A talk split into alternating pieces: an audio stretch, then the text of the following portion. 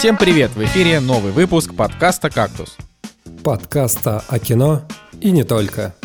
И с вами расскажет пару историй из подъезда Николай Цугулиев. Успел погрузиться в новогоднюю магию Евгений Москвин. Обнаружил странное кровотечение у машин Николай Солнышко. Сегодня в программе Прошлой ночью в Сохо. Новое творение Эдгара Райта. Фильм от подписчика. Свой среди чужих, чужой против хищника. Еще раз про Венома 2. Николай, что это такое? Что это, что это было? Ты готовил эту шутку, чтобы... Нет, нет, это просто в последние секунды я подумал, нет, слишком скучно, если я просто прочитаю. Да у нас реально это очень... Голова срочно выдай мне какой-нибудь креатив. Вот такой выдался. Очень, очень скучный у нас такой, знаете, такой, как бы такой ремесленный выпуск подкаста. Сегодня мы поговорим там новый фильм Эдгара Райта, фильм от подписчиков. Нужно говорить прошлой ночью в Сохо. Куда, с кем и когда спала Аня Тейлор Джой. Там, ну, вот какие-то такие истории. Сексистски. С кем и когда спал Мэтт Смит. э, Девятый, десятый доктор, не знаю, короче. Ладно, чё, пацаны, новая неделя. А, начинаем, так сказать, зимний, э, зимнюю серию подкастов 2021, да. Сезон 21-22, зима. Проводили осень. Проводили, да, осень. Типа зак- осень проводили, закрыли за ней дверь, так сказать. Это в гостях хорошо, а дома лучше. Скоро уже итоги киношного года нужно подводить. Так это на самом деле, это на самом деле, с одной стороны, очень приятная история, с другой стороны, всегда очень нервозная. Ты такой думаешь, блин, там что-то надо искать, вот это вот, э, фильмы там выискивать. Вот. Я думаю, что... Надо признать э, то, что в принципе в этом году было много хороших картин, как мне кажется. Ну, по такому внутреннему ощущению. Так вообще топовый год, на самом деле. В сравнении с прошлым годом это вообще очень хороший.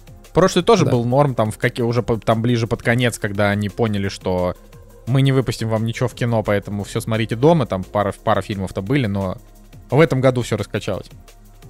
Поэтому да, я думаю, что... Главное, Чё? чтобы наш подкаст теперь раскачался.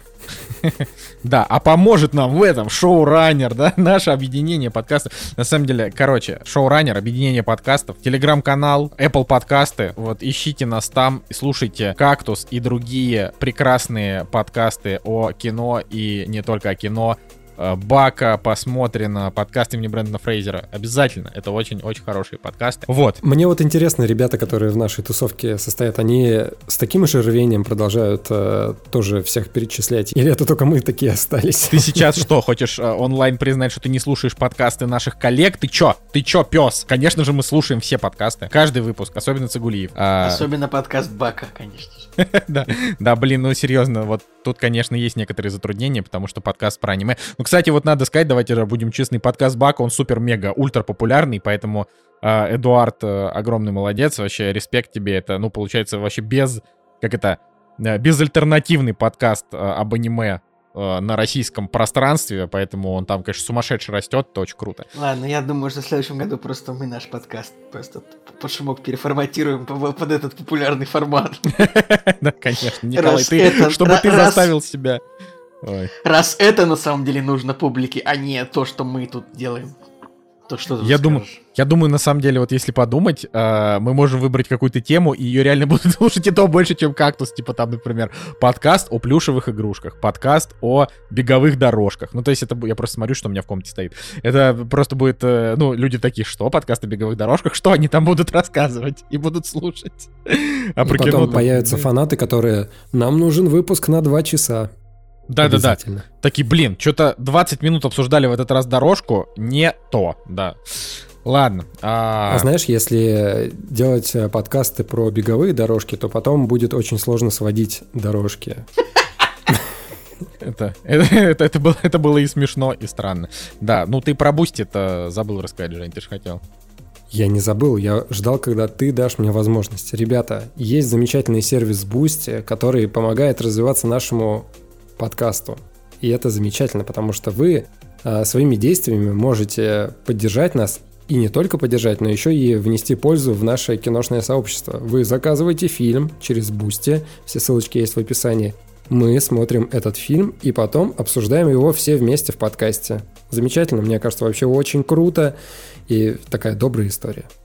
Да, тем более, что остался всего месяц по старым ценам, потому что с Нового года мы чуть-чуть их поднимем, чтобы мы имели чуть побольше времени и чуть больше смысла было в том, сколько мы его, в общем, тратим. Но в целом, а, да, так что... То есть по нам можно теперь будет инфляцию, что ли, мерить?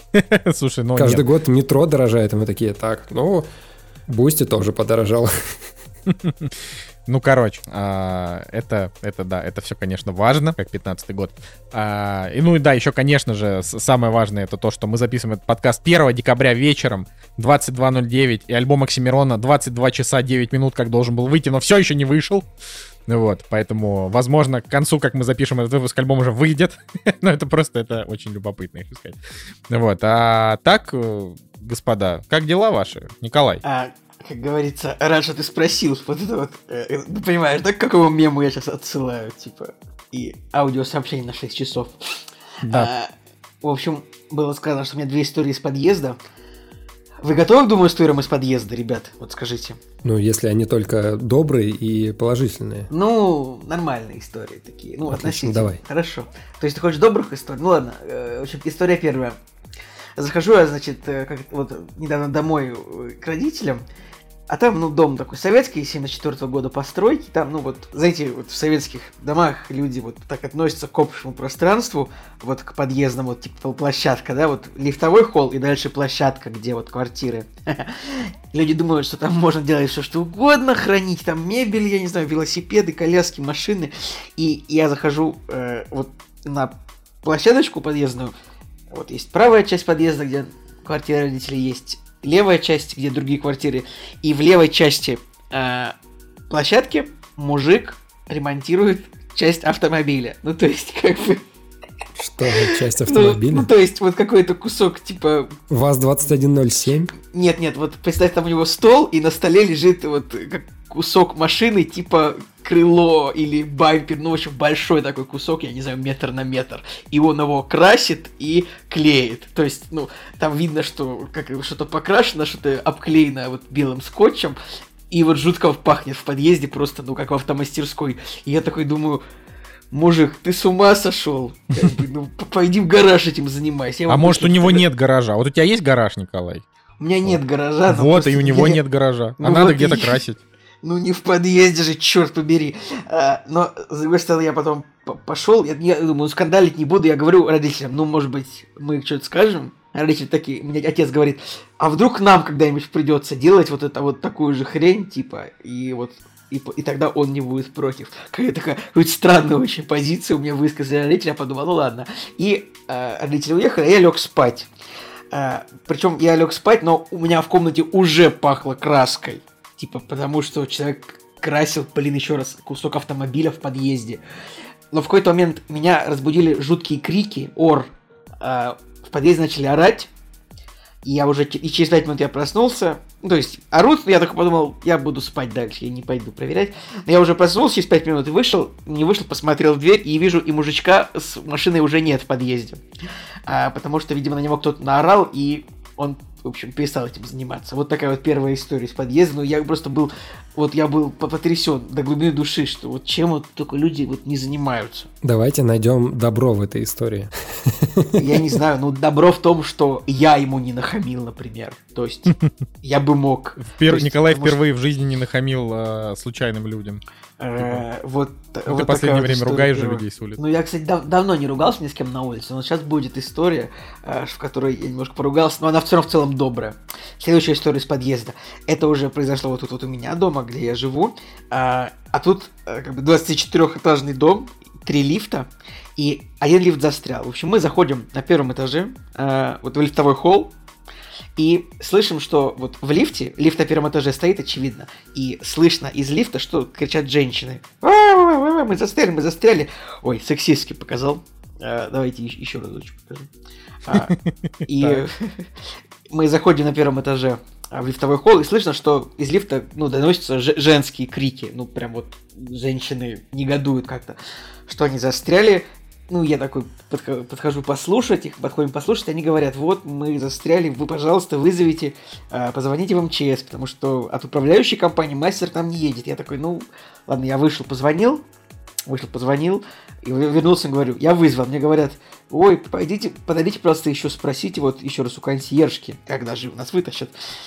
Я подошел к консьержке, я немножко с ней поругался, потому что она начала меня посылать подальше, типа, что меня уже задолбали все. И я вежливо сказал, запомните, вот, знаете, вот у нас люди любят ссориться там с консьержами или с какими-то такими людьми, типа, мы вам платим деньги, а вы тут так вот работаете, хамите нам. Но я придумал более обтекаемую формулировку, я сказал, я бы хотел вас напомнить, вам напомнить, что ваша работа оплачивается нами. Вот.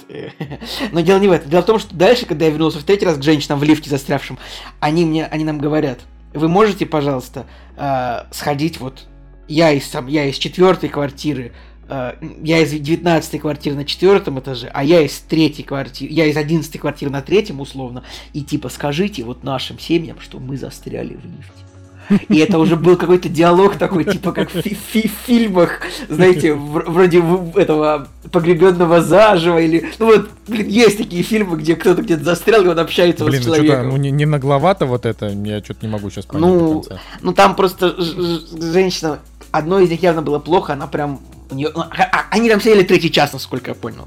И мы действительно сходили, мы с Аней вместе, правда, пошли в одну квартиру, мы такие тук-тук-тук, вот у вас там, очевидно, мама застряла, и в молодой квартире открыли дети, они такие, мы такие, у вас мама там застряла, они такие, «А!» мы пошли, они, значит, к ним, а в следующей квартире вот там был мужчина, мы говорим, вот у вас там, очевидно, жена застряла, он такой, и, в общем, мы, вот знаешь, вот мы, я ничем не мог помочь этим, мы ничего не могли этим женщинам помочь, кроме вот такого типа, мы реально, ну, сходили, а потому что, ну, из лифта не позвонить. То, вот, ну, можно только так было вызвать. И, видимо, все проходили э, люди, а я, мы заинтересовались, как бы вот послушать, э, что беспокоит людей, застрявших в лифте. И вот так чуть-чуть да помогли. Николай, ну мне кажется, нужно вот. Быкову снять фильм по итогам нашего подкаста, как э, Смит снимает по итогам своих подкастов кино, так и нужно русскую версию сделать, чтобы Быков послушал такой, так, отличная история, только нужно будет написать основано на реальных событиях и действия первого подъезда перенести все-таки в твой основной подъезд. Ну, немножко так приукрасить события, что это вот все-таки в одном месте было. И знаешь, у тебя такой живой как бы подъезд получается, где каждый раз что-то происходит. Подъезд, ну, типа живой организм, но это бы лучше типа Поланский бы снял, мне кажется. Нет, подъезд, подъезд живой организм лучше всего снял бы Кроненберг, потому что там бы подъезд Ой, был весь такой уже... в кишках, там кнопки Опасно. были бы такие глаза. Мне кажется, подойдет, нет? Вот такие вот истории, ребят. Да. Ну, на самом деле, Николай должен тебе сказать, что это довольно хорошая и немножко грустная история. Надеюсь, что там никто не умер, э, пока, это, пока помощь приходила. Если там да нет, там, было плохо. Там я могу даже больше бэкграунда, потому что я вызвал, потому что я позвонил в МЧС, они почему-то прислали скорую, хотя я просил, что надо открыть лифты, но в итоге мне через 5 минут позвонили, мы проверили, в лифтах уже никого нет. Я такой, ну, я говорю, ну, значит, уже кто-то их вытащил оттуда, поэтому, как бы, вот, э, видимо, всех спасли буквально через 10 минут после моего звонка. Или, а может, может быть, мужчина, которого я вызвал из одной из квартир, он пришел и как-то открыл лифт, я не знаю. Поэтому тут может, может быть вариативность в этих историях, короче. Вот так вот, ребят. Неплохо, неплохо. Жека. След... Как, на, следующей как... Неделе я, раз... я, на следующей неделе я узнаю, докрасил ли мужик свой бампер в итоге. Норм. Жека, как твои? Слушайте, да, отлично. На самом деле, вот у нас сегодня 1 декабря, когда мы записываем этот подкаст, но на самом деле моя предновогодняя вся движуха, она уже началась э, в конце ноября, потому что люди начинают задумываться о том, что же нужно им снять на новогодние праздники, и я уже начинаю делать всякие новогодние видосы, новогодние фотосессии, и в итоге пришлось для одного видео, переслушать сборник э, новогодних каверов, там всяких разных э, с песнями, плясками. И, в общем, у меня уже такое новогоднее настроение. Завтра будет э, фотосессия, на которой нужно украсить гирляндами обстановку, купить всякие бенгальские огни. Короче, еще месяц до Нового года, а уже в душе... Мне, мне вспоминается, вспоминается мем мем, на котором сидит Санта-Клаус, показывает типа руку вперед и, говорит «Calm the fuck down, it's only November». Ну, да, да, да. Меня на самом деле хватило где-то на дня два-три, то есть Первый раз, когда я прослушивал все эти замечательные новогодние рождественские песни, и еще в Питере снег выпал, и, в общем, такое настроение было, ну, действительно уже новогоднее какое-то замечательное. И на третий день я уже такой, так, пожалуйста, остановитесь. Надо сказать, что вот я из года в год прям крайне редко ловлю какое-то новогоднее настроение, поэтому, Жека, то, что ты после того, как у тебя вообще довольно паршивенько э, про проходил год с точки зрения здоровья, еще можешь вообще ловить какое-то Да и настроение. вообще, я думал, я думал, да и вообще ты чмой лох, типа ты просто ну, начал такой, ну у тебя довольно паршивый год, типа. А, Нет, ну, в смысле, я имею в виду с точки Николай зрения- Солнышко может вам оценить ваш год, вы ему вот приходите, рассказываете. Ну я тут, ну мы тут сели в машину, там девятка, до метро доехали, сломались, и Николай Солнышко, ну год, конечно, говно, год, конечно, говно. Продолжай. Короче, просто просто да, ну, меня типа, развеселило. Что с точки зрения здоровья Женя, Женя ну, типа, в эт- весь этот год боролся с- со своими там а, недугами, и вот то, что ты вот знаешь, что под конец года у тебя там новогоднее настроение, это значит, что ты как бы уже не думаешь о плохом, что очень хорошо. Потому что я сейчас сижу, я вообще не думаю о новогоднем настроении, я думаю только о работе. ну, типа, потому что... Вот, да. Но, собственно, у меня дела как? Спасибо, что спросили. А, значит, я вот, э, ну, я вначале, э, там, Женя сказал, что я обнаружил странное кровотечение у машин. А, это просто подводка довольно, как это, довольно прямая к тому, что я посмотрел фильм, который называется «Кровь машин», и я совершенно не хочу уделять этому какой-то отдельный монолог. Хочу только сказать, что я его посмотрел на кинопоиске, он идет что-то там 50 минут. 50 минут, или- он, он да. давно вышел, на самом деле, еще Да, он, по-моему. он вышел, ну как бы, как, он вышел в 2019 году, но на кинопоиске, по-моему, он появился то ли в 20 то ли даже в 21 Этого я сейчас не помню. И я ответственно должен заявить, что это очень странный и не очень хороший фильм, которому я поставил 5 и вообще. Ну, то есть, э, это как бы короткометражка. Ну, хотя можно ли Это назвать короткометражка, которая выросла из видеоклипа. То есть, я так понимаю, что мужики сняли видеоклип, и как-то так это все у них закрутилось. А, да, был снят фильм, клип под, на песню Турбо Киллер от некой группы под названием Carpenter Carpet. Да. У меня даже И- есть винил Ой, этой группы. Ты, ты, ты- ты невероятен. А, и, в общем И ты не смотрел «Кровь машин», хочешь сказать? То есть, Слушай, Самое смешное, что я относительно являюсь поклонником э, клипа Killer, и каждый раз я такой думаю, так, ну нужно посмотреть «Кровь машин», нужно посмотреть «Кровь машин», но я смотрю трейлер и вижу, что снято посредственно, и думаю, так, видимо, ну не хватило селенок. Не, на самом деле, не сказать, что снято посредственно, ну, типа, Да, для- прям не сказать, да. снято. Я не могу. Я, я, я не смотрел его целиком, я просто. э, э, Вот он тоже на кинопоиске рекламировался. Я просто ткнул на него. То есть, я такой, это что-то очень странное. И я. Я, в общем, я его не- странно бывает такой, думаю, 50 минут, да что-то смотреть вот целиком. Я его реально просто промотал. И я тоже, я немножко прифигел от сюжета, я не знаю, Николай, ну. Короче, суть в том, что да, это действительно два чувака, которые назвали себя псевдонимом, они выпустили как бы продолжение этого клипа, потому что они собрали денег на Kickstarter, и это, конечно, хренотина, вот так вот. А, потому что ну, там максимально тупой сюжет, э, типа какой-то... Ну, там очень красивый э, дизайн, то есть видно, что фильм недорогой, то есть он прям дешевый даже, но при этом визуал там сделан клево. То есть если вам, например, понравился Kung Fury, там такой как бы хреновенький, но стильный визуал, вот здесь примерно такой же визуал. Но в отличие от Kung Fury, который весь наполнен такими всякими приколюхами, отсылочками и прочим, это на самом деле просто очень слабое кино. Там как бы история про то, что прилетает корабль, и на этом корабле есть механик, это такой старикан, э, и молодой чувак, который капитан этого корабля. И буквально сразу же, вот просто в первую же минуту к этому кораблю сбегаются а, ополоумевшие женщины, которые говорят, этот корабль живой, а вы его повредили, нам нужно его починить. А главный, значит, э, этот э, мужик, э, который капитан команды, такой молодой, он такой прям арбузер, он их сразу начинает, значит, э, по- по-всякому их э, угрожать. Ну и в итоге как бы в итоге это просто история про то, что оказывается, что в, в- в кораблях в космических есть жизнь, жизнь в виде голой э, привлекательной женщины, э, и мужики умирают, все заканчивается всеобщим счастьем от того, что машины там осознали себя. Это очень странно, и, честно говоря, ну, типа, есть там статья, есть статья на Кинопоиске, где написано, типа, что вот, мол, э, там, это это вовсе не, там, не, не клип, растянутый на 50 минут, но нет, это клип, растянутый на 50 минут, он очень паршивенький, и как бы ради визуала это можно посмотреть, но и то, чтобы просто оценить, что как бы люди могут делать крутой визуал за не очень большой бюджет. Это прям прикольно. Но я, правда, считаю, что даже вот с идеей, которая там идея же в том, что вот мужики плохие, а Ну да, женщины это защищать. типа ре- реально какая-то идея такая жесткая, типа какой-то, я не знаю, я придумал какую-то религию просто для этого, я не знаю, какой-то вот...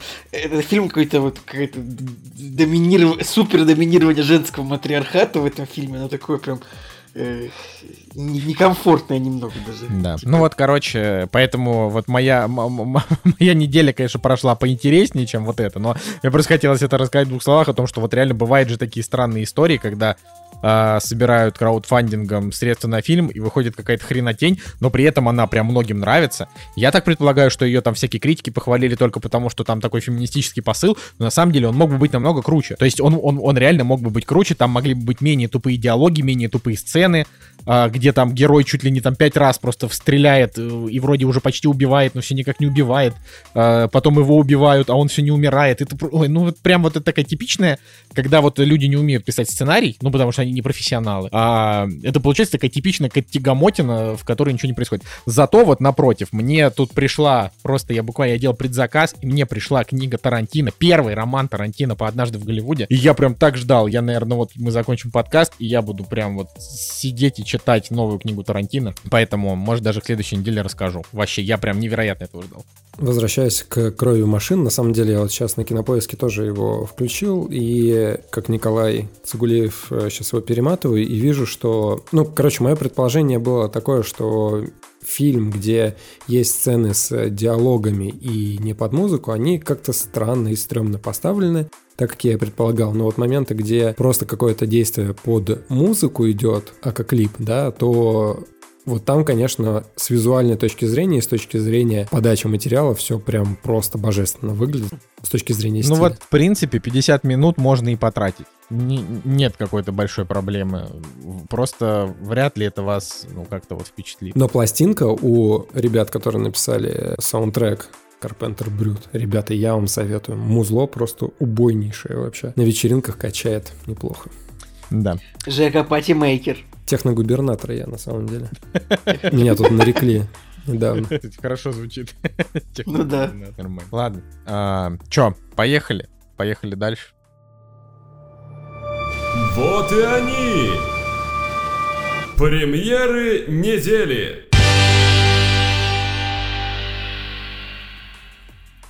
Ну что, друзья, переходим к премьерам недели. 2 декабря 2021 года. С этой даты у нас начинается показ новых фильмов, и 15 фильмов на кинопоиске выходит, и это не считая очередного мульта в кино, который уже 133 вместе с ними 16 в списке кинопоиска. Ну, мне кажется, это много.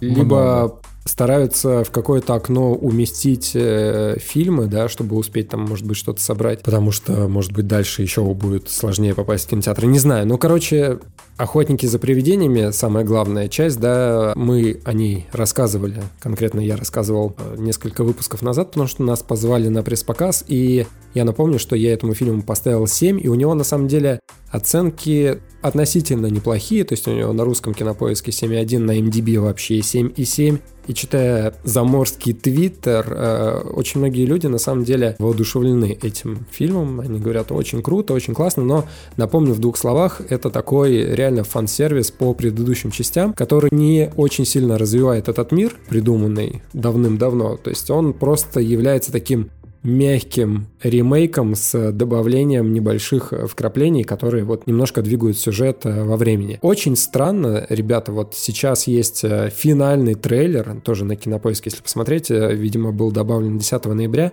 Я его не видел до этого, как-то вот пропустил, но вот те трейлеры, которые были до этого, они были менее спойлерные. Вот если вы посмотрите финальный трейлер, то там, конечно, вот прям жирные спойлеры, которых я, например, пытался избежать хоть как-то в обсуждении. Ну, в общем, в принципе, можно идти смело, потому что фильм такой развлекательный, он э, поддерживает дух э, хороших приключенческих фильмов. Да, ну на этой неделе еще выходит э, долгожданный, э, непонятно кем, фильм «Бумеранг», трейлер которого я уже года два вижу в кино, режиссера Петра Буслова. Э, все, что можно про него сказать. Ну там как бы, там такой трейлер, который по фильму ощущение, что это либо просто второе Горько, а, либо это может быть действительно хорошим фильмом, но у него просто какой-то нескладный трейлер. Не знаю. Опять же, смотря какой трейлер ты смотрел. Чего ты говоришь, Жень? Опять же, смотря какой трейлер ты смотрел, потому что, опять же, сегодня, проверяя все трейлеры этих премьерных фильмов, у Бумеранга был старый трейлер, который был ну, в принципе, нормальный, но он тебе не говорил о том, что это будет какой-то вот прям сверхвысокохудожественный фильм, а здесь у них, опять же, вышел финальный трейлер, как на Кинопоиске написано, и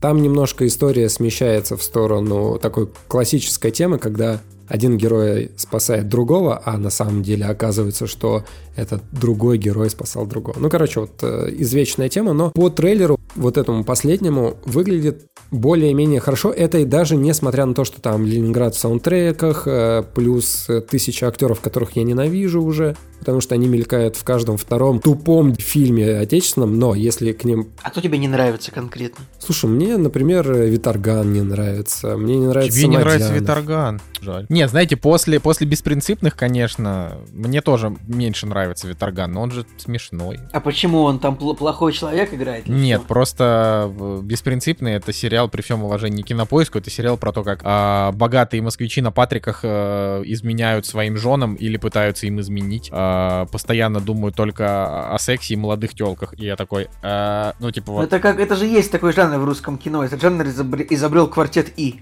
Нет, блин, у квартета И это как-то вот все поинтеллигентнее, а там это прям как-то вообще похабненько. Но это... Да, ладно.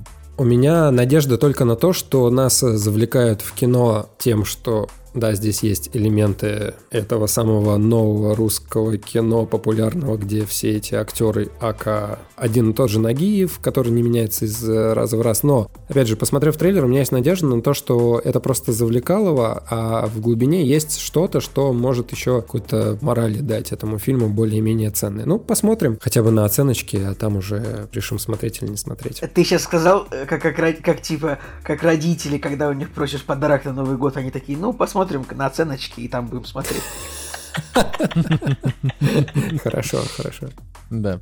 Слушайте, Ладно, а что снял Петр Буслов вообще? Вот, э, Бумер, Высоцкий. Не, кроме Бумера. Бумер, Высоцкий. Высоцкий. Ну, вообще, на самом деле, Петр Буслов, он, э, он снял «Домашний арест», он там снимал... Короче, последние годы он снимал сериальчики всякие.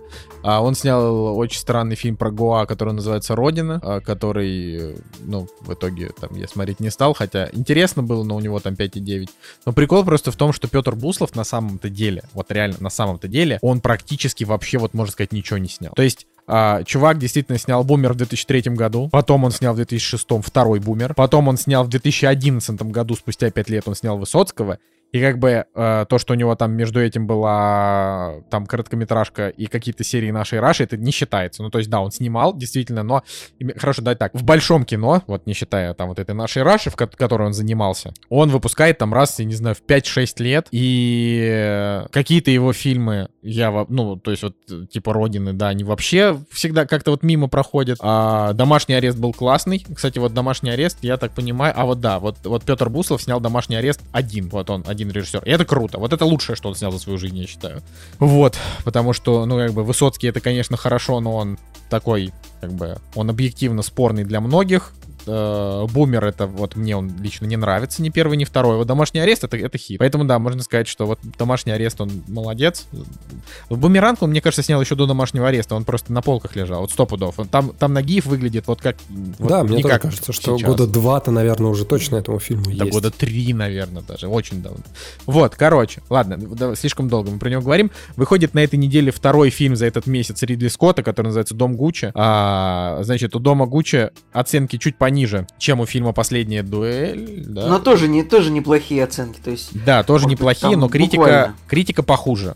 Оценки Вот. чуть пониже, зато сборы чуть больше. Хотя тоже, знаешь, там такие сборы. тоже прямо, Жек, тоже прям чуть-чуть. Прям эти два фильма, они на самом деле похожи по цифрам. Как бы. Ну вот история в том, что я очень хотел сходить на последнюю дуэль. Блин, я правильно ее называю? Последняя дуэль? Уже сейчас не открыто. Так она называется. Да-да-да, так А, называется. Вот, э, очень хотел на нее сходить э, вот последние две недели, и я до сих пор прям хочу посмотреть, но я понимаю, что все, времени на то, чтобы на нее сходить, я уже не найду, к сожалению. И поэтому я жду теперь, когда она выйдет в цифре, очень хочу посмотреть. Вот с Домом Гуччи, я, вот сейчас вот есть мысли, действительно, идти на нее, не идти, но мне почему-то кажется, что что будет очень скучно, типа 2.40. э, Ну, знаешь, эти. Эти два фильма, ребят, фильмы. ребят, эти два фильма у Ридли Скотта, то есть вот что «Последняя дуэль», что «Дом Гуччи», они оба долгие, типа, по сто- Жек, «Последняя дуэль» тоже два с половиной часа идет же, правильно? Они Причем, э, кстати, была новость о том, что Ридли Скотт сказал, что он выпустит расширенную версию двух этих фильмов, потом на стриминге, по-моему, где-то или что-то. Я подумал, господи, так они же там и так идут уже просто овер дофига, но он еще как бы сделает какие-то расширенные потом версии. Причем он сказал о том, что он все равно доволен своими театральными версиями, ничего бы в них не стал менять, но вот просто есть возможность подзаработать, наверное, денег, может быть, лишних. И вот будут еще какие-то расширенные потом сцены, наверное. Я, знаете, что хотел сказать, точнее, о чем забыл сказать. Я пересматривал каст Дома Гуччи, и здесь просто тоже такой каст. Адам Драйвер, Леди Гага, Джерард Лето, Джереми Айронс, Аль Пачино, конечно же. И тут у меня глаза падают на Сальму Хайек. И, ребята, я же на вечных сходил на этой неделе. И забыл вам и, рассказать. И забыл про это в делах, да, рассказать. Вот это про, про свое новогоднее настроение. Тер да, да, да. Просто в двух словах, ребята, слушайте, а мне вечные понравились. Так, э, Жень, нам тоже понравились. Не-не, ну круто, классно. Я просто для себя... Короче, нам всем понравились вечные. Всем троим. И он прям такой и эпичненький, и по кадрам, и по наполнению, все такое классное. В общем, я, честно говоря, удивлен, что у него такие низкие оценки. Я даже вот после кинотеатра такой думаю, а не влепить ли мне девяточку вечным? Ух, настолько понравилось. Ну да, мне прям совсем понравились. Там есть моменты, к которым у меня вопросы, но опять же, с точки зрения логики, когда какие-то странные объяснения, которые меня не очень устраивают. Но вот основной посыл, он как-то все немножко скрасил, и я подразмяк, думаю, ой, господи, да все такие замечательные, все очень круто. Ладно, 9. Наверное, 9 у меня до сих пор стоит. Вот, а потом пришел домой и еще скачал 60-гигабайтную версию вторых Стражей Галактики. вот, и потом еще Стражи Галактики. Бац! Жека любит э, упоминать, сколько весят фильмы, которые он скачивает. Я думаю, что, э, типа, можно было бы сделать про тебя картинку. Знаешь, э, вот есть, такой мем, где стоят люди на вечеринке, и в углу стоит один человек, и это было Жека написано, типа, они не знают, что дома я скачал Стражи Галактиков на 60 гигабайт, типа того. Вот такая картинка. Почему я Стражи Галактики-то на самом деле решил посмотреть вторую часть? Потому что вечных вот эти вот здоровые, непонятные создания, которые рулят всеми планетами и так далее, э, селестиалы, да, их называли. И тут угу. у нас э, с Надей закралось э, такое воспоминание, а не был ли персонаж Курта Рассела Селестиалом во вторых Стражах Галактики. Мы такие, давай пересмотрим. И да, он реально там себя называет Селестиалом, хотя абсолютно разное какое-то, да, отражение этих э, персонажей. Ну ладно. Зато вот устроил себе Марвел выходные. Ничего себе, ты, кстати, вспомнил. Вот я сейчас подумал, что это прям любопытно. Короче. Я, я это держал в голове всегда, типа, что персонаж по имени Эго, который играл Курт Рассел, он был, да, Целестиалом, типа, э, существо, которое питается энергией от планеты. Ну, ладно.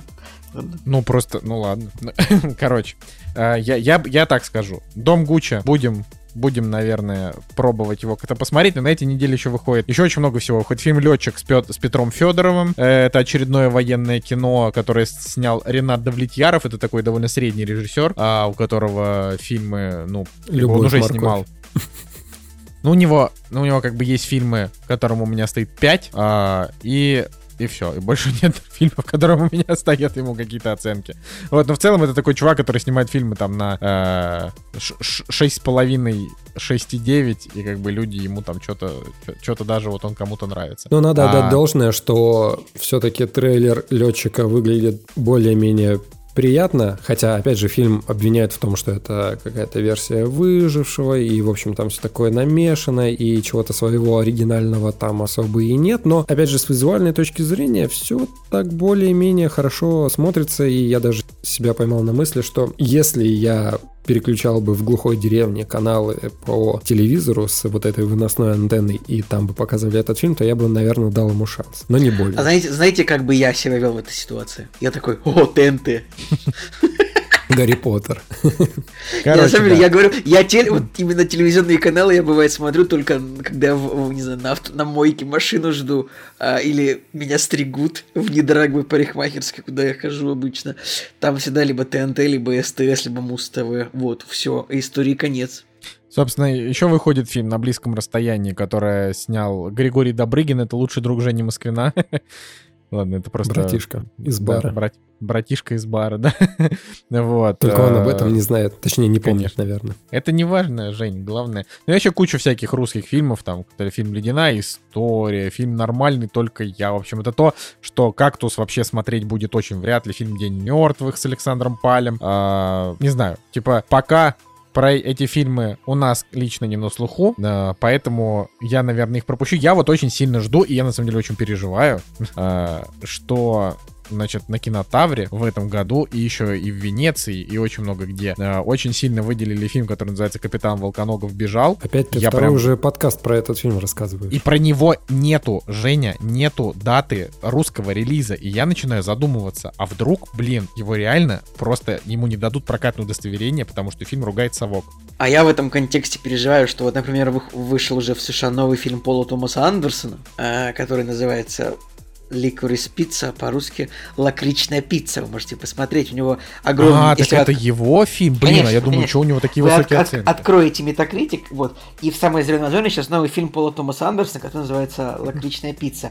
И удивительно то, что он в Америке даже вышел вот в четырех кинотеатрах. Вот он в первый уикенд он вышел в четырех кинотеатрах, я вам сейчас даже расскажу а, в американском прокате. Ну и вообще есть такое понятие, очень важное для сборов, которое называется средние сборы с копии. Ну, то есть, вот, типа, копия приехала в кинотеатр, и сколько вот она там за уикенд или за день собрала. Например, вот этот фильм «Лакричная пицца», он вышел в четырех кинотеатрах, и он побил рекорды, насколько я понял, по наработкам с копий, потому что каждая копия собрала 86 тысяч долларов вот за уикенд. А, это вот для сравнения. Ну вот он вышел типа в первый уикенд, но мы сравним, например, с «Обителью зла», которая тоже в первый уикенд она вышла, и каждая копия собрала 2000 долларов. Ну, она, «Обитель зла», очевидно, провалилась, но просто вот 2000 долларов, э, 86 тысяч долларов. Ну, то есть это...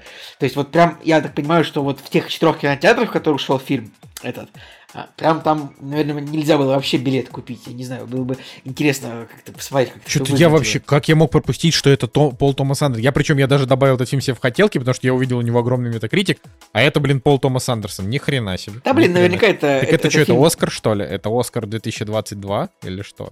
Я бесконечно люблю Пола Томаса Андерсона за нефть и магнолию, но я уверен, что это фильм типа мастера, который на самом деле ну, не развлекает. Ну, нифига.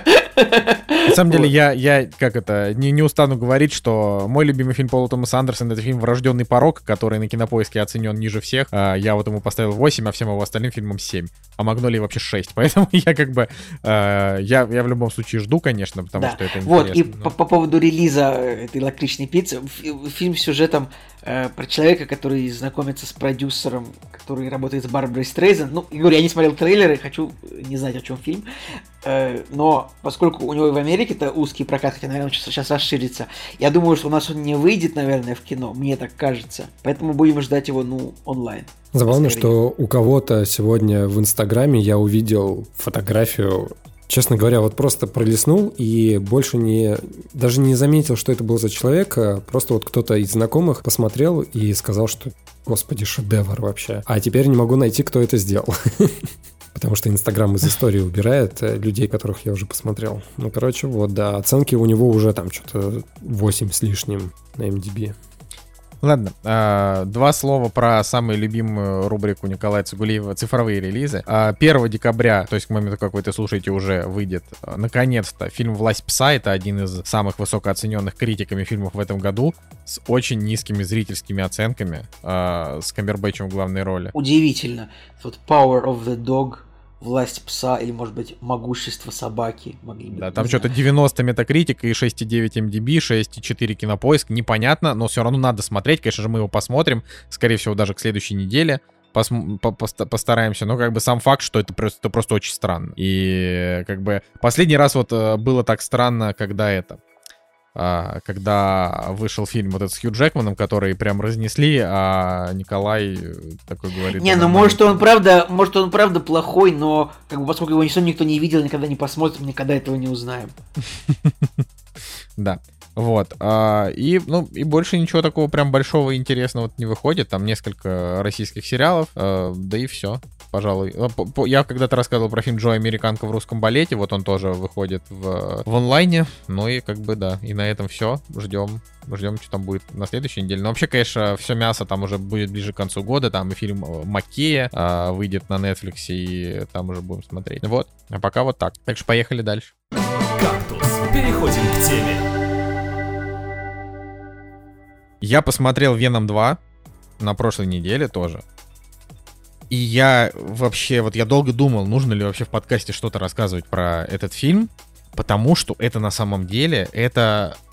Я, я даже немножко, я переслушал, что вы что а ты вы помнишь, да, что я сказал, что мне вторая часть чуть побольше понравилась, чем первая? Да, да, и я что-то, я вот, я прям вот, я вообще не понял. Ну, то есть, во-первых, там как бы вот вы, вы обсудили Веном, и тогда Цигулиев остался прям фильмом доволен. А, Ну, типа, не то чтобы доволен, я такой, ну, типа... Не, ну ты такой, окей. фильм смешной, там, э, смотреть забавно, ну, короткий, конечно. Ну, типа, ты там, ты, ты как бы фильму порадовался. Женя Москвин говорит, мне вот понравился больше первой части. Но я вот посмотрел, я, честно говоря, ну, то есть, я поставил фильму 5, ну, как бы, это, в общем, я поставил ему 5, потому что фильм средний, а, у него действительно есть пара забавных моментов, и, и все. Да, вот это, значит, если это что можно сказать про, про его качество, что только пара забавных моментов мне в нем как-то понравились, но в целом это же просто даже фильмом стыдно назвать. Ну, то есть это правда, это какой-то, это отстой какой-то. В плане того, что я его смотрю, и я такой думаю, ну это это же поделка на уровне э, восстания серебряного серфера Фантастическая четверка 2. Она тоже идет 80 минут.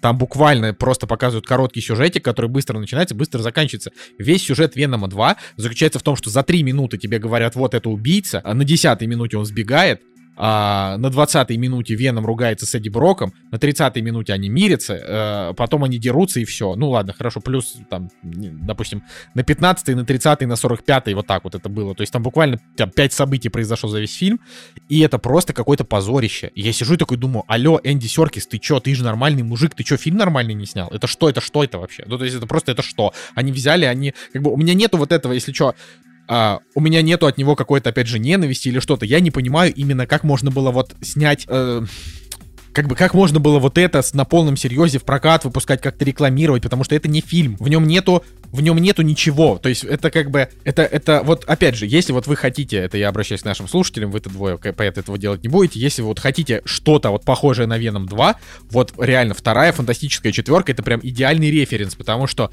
это супергероика, п- по какой-то непонятной причине решили просто ничего не показывать. То есть Карнаж — это злодей, это просто гранд-злодей киновселенной Марвел, это просто кровавое месиво, просто урод, который рвет на куски. А, значит, здесь он действительно жестокий. Да, он там убил несколько человек, там, может быть, даже пару десятков человек он убил. А, и там даже были такие моменты, ну, то есть для своего там ПГ-13 эта часть, она намного более а, жестокая, чем первая. Опять же, вот для ПГ-13. Но здесь просто вообще персонажей нет. Никакого развития, ничего, ни одна линия не доведена. Не то что, то есть тут все линии доведены до конца, но ни одна из этих линий а, как бы не, недостойна того, чтобы ее в принципе показывать. Ли- то есть тут линия Карнажа, она просто вот э, реально супер-мега-злодеи сливают за 80-минутный фильм, это просто позор. А, подружка вот эта Карнажа чернокожая вообще просто слив, нахрен не нужна. А, линия отношений Эдди Брока и а, Мишель Уильямс, это вообще что непонятное что-то. То есть это там буквально вот это просто это слитая любовная линия, которая заканчивается ничем. Линия отношений Венома и Эдди Брока, она как бы самая большая за весь этот фильм, и она тоже тупейшая, типа это конфликт, основанный ни на чем. Они просто поругались, Веном от него ушел, потом Веном к нему вернулся. Все, 80 минут, и это вы что? И вот за это, простите меня, вы хотите, чтобы онлайн вам платили там 800 рублей, ну ладно, сейчас 600, а, и, и что вы хотите, чтобы люди на это в кино, это, этому фильму, этому фильму русские сделали Ох, кассу, Николай, вообще слушай, что? Я тебя слушаю и прям в прошлое окунаюсь и как Да будто в нет, ну зеркало подожди, смотрю. Жень, ну это, это, это вообще, это, то есть я говорю, я возмущаюсь не тому, что показали, да, даже не так. В общем, я, я, к сожалению, немножко туповато косноязычен сегодня, очень такой у меня тяжелый день, поэтому я не могу по-человечески сформулировать, но я так скажу, когда я смотрел первую часть, у меня к ней как раз было минимум претензий, потому что, да, она не без греха, да, в ней там были проблемы с тем, что вообще от Венома хотелось бы рейтинг Эра там PG-13, вот тогда это как бы ощущалось. Э, Да, они вместо того, чтобы делать злого Венома, сделали доброго Венома, ну вот как-то такая история. Но у меня не было к первому фильму таких претензий, потому что там есть законченная история, типа, как Веном появился, отношения героя с девушкой, которые как бы приводят ни к чему особенному, но они прям весь фильм как-то вот общаются, показаны. Плюс то, что она там тоже может в себе держать Венома, тоже это интересно. Э, В конце дали такой задел на злодея, плюс, ну и, соответственно, там был антагонист, с которым ему пришлось немножко попотеть, побороться. А в Веноме 2 они просто взяли и все то же самое сократили на 2, и как, бы, как будто бы просто показали такой небольшой кусочек из жизни Эдди Брока. То есть как будто бы этот фильм должен был идти, на самом деле, в два раза дольше, и тогда можно было бы уже ему ставить какой-нибудь 6-7, я не знаю, с чего бы он вышел. Но они просто, зачем они взяли Вуди Харрельсона? Хороший актер, а он здесь просто, ну, в кадре типа 7 минут его. Мне кажется, честно признать, что кроме Тома Харди, вообще и в первой, и во второй части, все остальные роли — это вообще мисткаст какой-то. Так тут на самом деле и Том Харди здесь мискаст. Не потому, что Том Харди плохой актер, он на самом деле же потрясающий актер. Потому что ему просто скучно, ему не нравится тут играть. Я смотрю Веном 2, и мне кажется, Тому Харди ему просто скучно. У него пресная Так, морда. так, так. Э, Николай, я очень прошу прощения, вот только что вышла альбом Оксимирона, поэтому Опа! подка- Опа! подкаст 2253, поэтому с вами был Николай Цугулиев. Альбом называется «Красота и уродство». 22 трека на час 7 минут.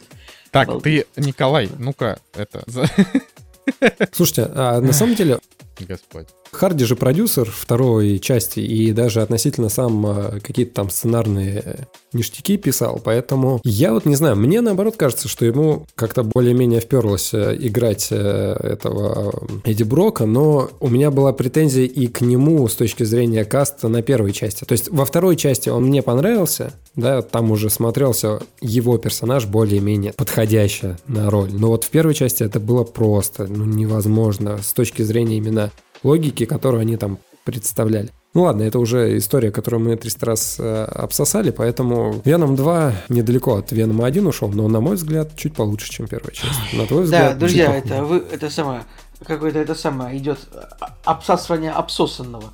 Так скажу, э, в чем польза Венома? Ну, а, насколько я могу припомнить, у, у Тома Харди нету другого фильма, а, где он бы играл главные роли, и фильм был бы типа коммерчески успешным, поэтому, то есть, вот, вот, вот- кроме Венома, ну, Безумный Макс, как бы он, во-первых, он наполовину провальный, а во вто- в, в остальном большинство фильмов Тома Харди, ну, либо он играет третью, вторую роль в хорошем фильме, там, я не знаю, Бэтмен, Начало, э, Начало, ну, типа, вы поняли, да, Бэтмен, Начало, Начало, но он не играл в Бэтмене Начало, он играл в Последнем Темном Рыцаре.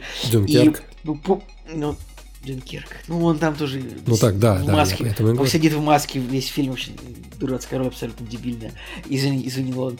Извини, Нолан. Так, так что пусть вот э, просто Веном чисто ради того, чтобы, ну, Том Харди денег заработал и на рынке стоил дорого, потому что, ну, он...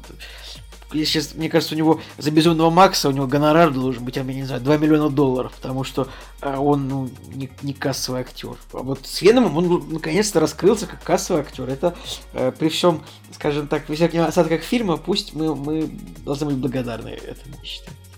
Потому что, ну, это вот можно вспомнить, там есть, не знаю, ВКонтакте гуляют эти фотки, где Том Харди на примере какого-то фильма в Якутии, там, а, с- с- в бане что-то, добрый сок пьет. Ну, помните это? Слушайте, ну я только помню Тома Харди, который э, на программе Discovery участвовал, да, и он... Вот, это, эта программа и есть. Так Типа, да, ну, да. Ну, в, в общем, э, мы его знаем как такого человека, но пусть он будет также э, кассовым Я вот только не помню, общем, он или Иэн Макгрегор ели бычьи яйца где-то. Вот, а с Томом Харди у него был клевый момент, где вот он э, ходил в русскую баню, а потом, э, значит, э, ему предложили или наоборот, э, в общем, нужно было окунуться в прорубь, закалиться, а потом в баню пойти. И там было очень классно с точки зрения э, русского персонажа, который вот там говорил, я свободный человек, типа, очень круто, могу делать, что захочу. Но, так как это был русский Discovery, переведенный с, получается, зарубежного Discovery, и там была очень странная ситуация, потому что вот этого русского человека, то есть он говорит по-русски, его перевели на английский закадровым переводом, то есть не дубляж был, а закадровый перевод, а потом еще раз, третий раз зачем-то перевели на русский. Короче, это была странная ситуация. Ладно, давайте, что у нас там интересное к обсуждению? Давайте на- на- а, обсуждать уже более хайповые темы. а, Более, так сказать, более хайповый, но не Оксимирон. А, Николай, давай, начни. Так, друзья, сегодня у нас фильм, который мы договорились а, все вместе посмотреть. И посмотрели такие. И такое тоже не супер часто бывает, но мы посмотрели фильм. а, фильм культового в определенных кругах режиссера Эдгара Райта. Фильм, который называется «Прошлой ночью в Сохо». А, и, ну, вообще, сразу скажем, это такой странноватенький фильм. Я бы сказал, что он немножко не в духе последних фильмов Эдгара Райта. Ну и вообще всех его фильмов, там, если брать э, за основу его фильмов, как тех фильмов, о которых мы говорим, когда мы слышим Эдгар Райт, там, я не знаю, Скотт Пилигрим, Малыш на драйве и типа Крутые легавые, например, да? Этот фильм, он как бы другой, абсолютно. Вы согласны? Не совсем. Я бы, я бы, я бы сказал, что Эдгар Райт э, здесь такой же, как в последних его фильмах. Он, он, наверное, так. У него, конечно, были зомби по имени Шон и вот типа крутые легавые, которые вот они, это как бы одно. Армагеддец я туда не ставлю, потому что мне кажется, что он плохой. Потом у него был Скотт Пилигрим, который вообще другое, который про... Ну, он все-таки по комиксам, и это типа такой Эдгар... Не совсем Эдгар Райт, это как бы Эдгар Райт плюс очень хороший очень хороший комикс. И вот как бы «Малыш на драйве» и «Прошлой ночью в Сохо» для меня это вот плюс-минус одно и то же, когда вот чувак типа делает а, очень берет очень хороших актеров, а, берет, а, ну, потому он сам по себе неплохой режиссер, но какие-то очень слабые сценарии. Слушай, ну, Вот. жанровое Давайте, направление, дайте, мне дайте кажется, расскажу, Давай, давай. расскажу про фильм. В общем, фильм рассказывает нам вот сходу, он нам рассказывает про молодую британскую девушку, которую играет актриса Томасин Маккензи. Она играла, например, в, в фильме «Время» недавно. В «Кролике Джорджи» написано, что играла, но я не помню там ее, честно говоря. Поэтому вот. А, молодая девушка, которая, вот она, показывается, ее дом где-то в британской глуши, она живет с бабушкой, и там она любит старые песни из 60-х годов, и вот и моду из этих же годов. И тут она вот получает письмо, что она поступила, значит, в лондонское, в лондонский технологический институт, ну, короче, в лондонское училище моды, типа, как там, fashion институт, что-то такое, что она будет учиться на модельер, на дизайнера. Она туда уезжает, а, бабушка говорит ей, ну, типа, удачи тебе. Но штука в том еще, что девочка постоянно в зеркале видит еще свою маму. То есть у нее мама, ну, это там сходу у нее в первом кадре, она в зеркале видит маму свою. То есть показывается, что что-то ментально с девочкой может быть чуть-чуть странно, чуть-чуть странно. И чтобы мы на это обратили внимание. Вот, она э, уезжает в Лондон, там заселяется в общежитие. Ну, как бы тут какие-то 15 минут, наверное, нужно пересказать первые, чтобы как-то под- подвести к тому, а, как, что как завязка, да, как началась. То есть она переезжает в общежитие. В общежитии там, оказывается, вот живут просто вот мерзкие, токсичные бабы. Я извиняюсь, там вот эта ее соседка, как бы отвратительнейшая девчонка, которая такая, типа, вот тут модная, такая хайповая, такая, типа, вот мы сейчас пойдем в 5 баров, потом в клуб. И вот она как бы всю тусовку других девчонок, она настраивает против нашей героини. А, они все не стебутся, потому что она старомодная, ходит в, в одежде, как реально, как в 60-х годах. Вот в итоге наша героиня это не выдерживает и такая, все, я больше не хочу жить в общежитии, не хочу больше, все, нафиг. И она вот просто ну, находит э, случайным образом, ну не случайным образом, там, находит бумажечку, э, что сдается комната вот неподалеку. Она такая, заселюсь туда, заселяется, там, значит, квартира съемщика, квартира, квартира сдательница, как это слово называется, Николай, ты должен знать. Меблированные комнаты. Как, как называется человек, который квартиру сдает? А, господи, арендодатор. Арен- арендодатор. Арендодатель. Арендодатор, арендодатор 2 судный день. Хорошо. Вот, Арендодатор, да. арендодатор 2 судный день. В общем, а, Хозяева арендодатор- арендодатором там оказывается бабушка такая, такая, как будто бы бабушка. Ну, обычная такая, английская бабушка. Обычная, обычная бабушка, да, такая. А, и, в общем, девушка заселяется вот в комнату, в которой вот прям как она любит. В комнате 50 лет как будто бы. Она ложится спать там первый раз. И вот она в своих снах проваливается в жизнь Ани Тейлор-Джой.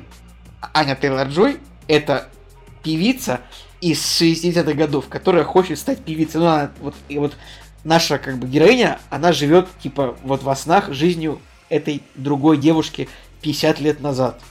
И вот дальше уже ну, происходят всякие дикие вещи, как бы дальше уже я бы минима- вообще минимально бы спойлеров бы накидал зрителям, то есть э, слушателям, потому что мне понравилось, как бы, как эта история кончилась, как вот, где развязочки там были как расставлены, куда вот уводили зрителей, чтобы... э, мне вот это понравилось именно в этом фильме. Это вот, скажем так, вот хитросплетение сценария, которые в итоге расплелись, вот как мне это понравилось. Ребят, давайте ваше мнение. Короче, я, как и предполагал, мне понравились Аня Тейлор-Джой и Томасин Маккензи. Все, это все, что мне понравилось в этом фильме.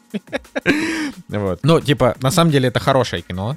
Вот, объективно. Прошлой ночью в Сохо хороший фильм, его стоит посмотреть. А, ну, во-первых, это не ужастик. Ну, то есть, говорят, что это ужастик, но там, в общем-то, была только одна сцена с кровью, и, и как бы можно ли его после этого назвать ужастиком, ну не знаю. Ну, наверное, да, это в первую очередь, наверное, все-таки триллер, но я бы так сказал, что прошлой ночью в Сохо это смесь Ла Ленда и, и триллера, вот, про призраков. Ну, как бы. И, и вот и вот что можно сказать про него, вот если так чуть подробнее, это то, что точно так же, как в «Малыше на драйве», который начинается за здравие, а заканчивается какой-то банальщиной, у меня даже фигня из прошлой ночи в Сохо. Я от него как-то вот большего ждал. А, Причем большего ждал не заранее, потому что заранее я даже ни одного трейлера специально не смотрел, как-то вот так вот оно получилось. Я А, тоже. И, значит, я от него ждал по ходу самого фильма. То есть фильм, смотрите, фильм, он на самом деле, он а, довольно длинный, он идет как бы два часа. Ну как, такой, средней длины.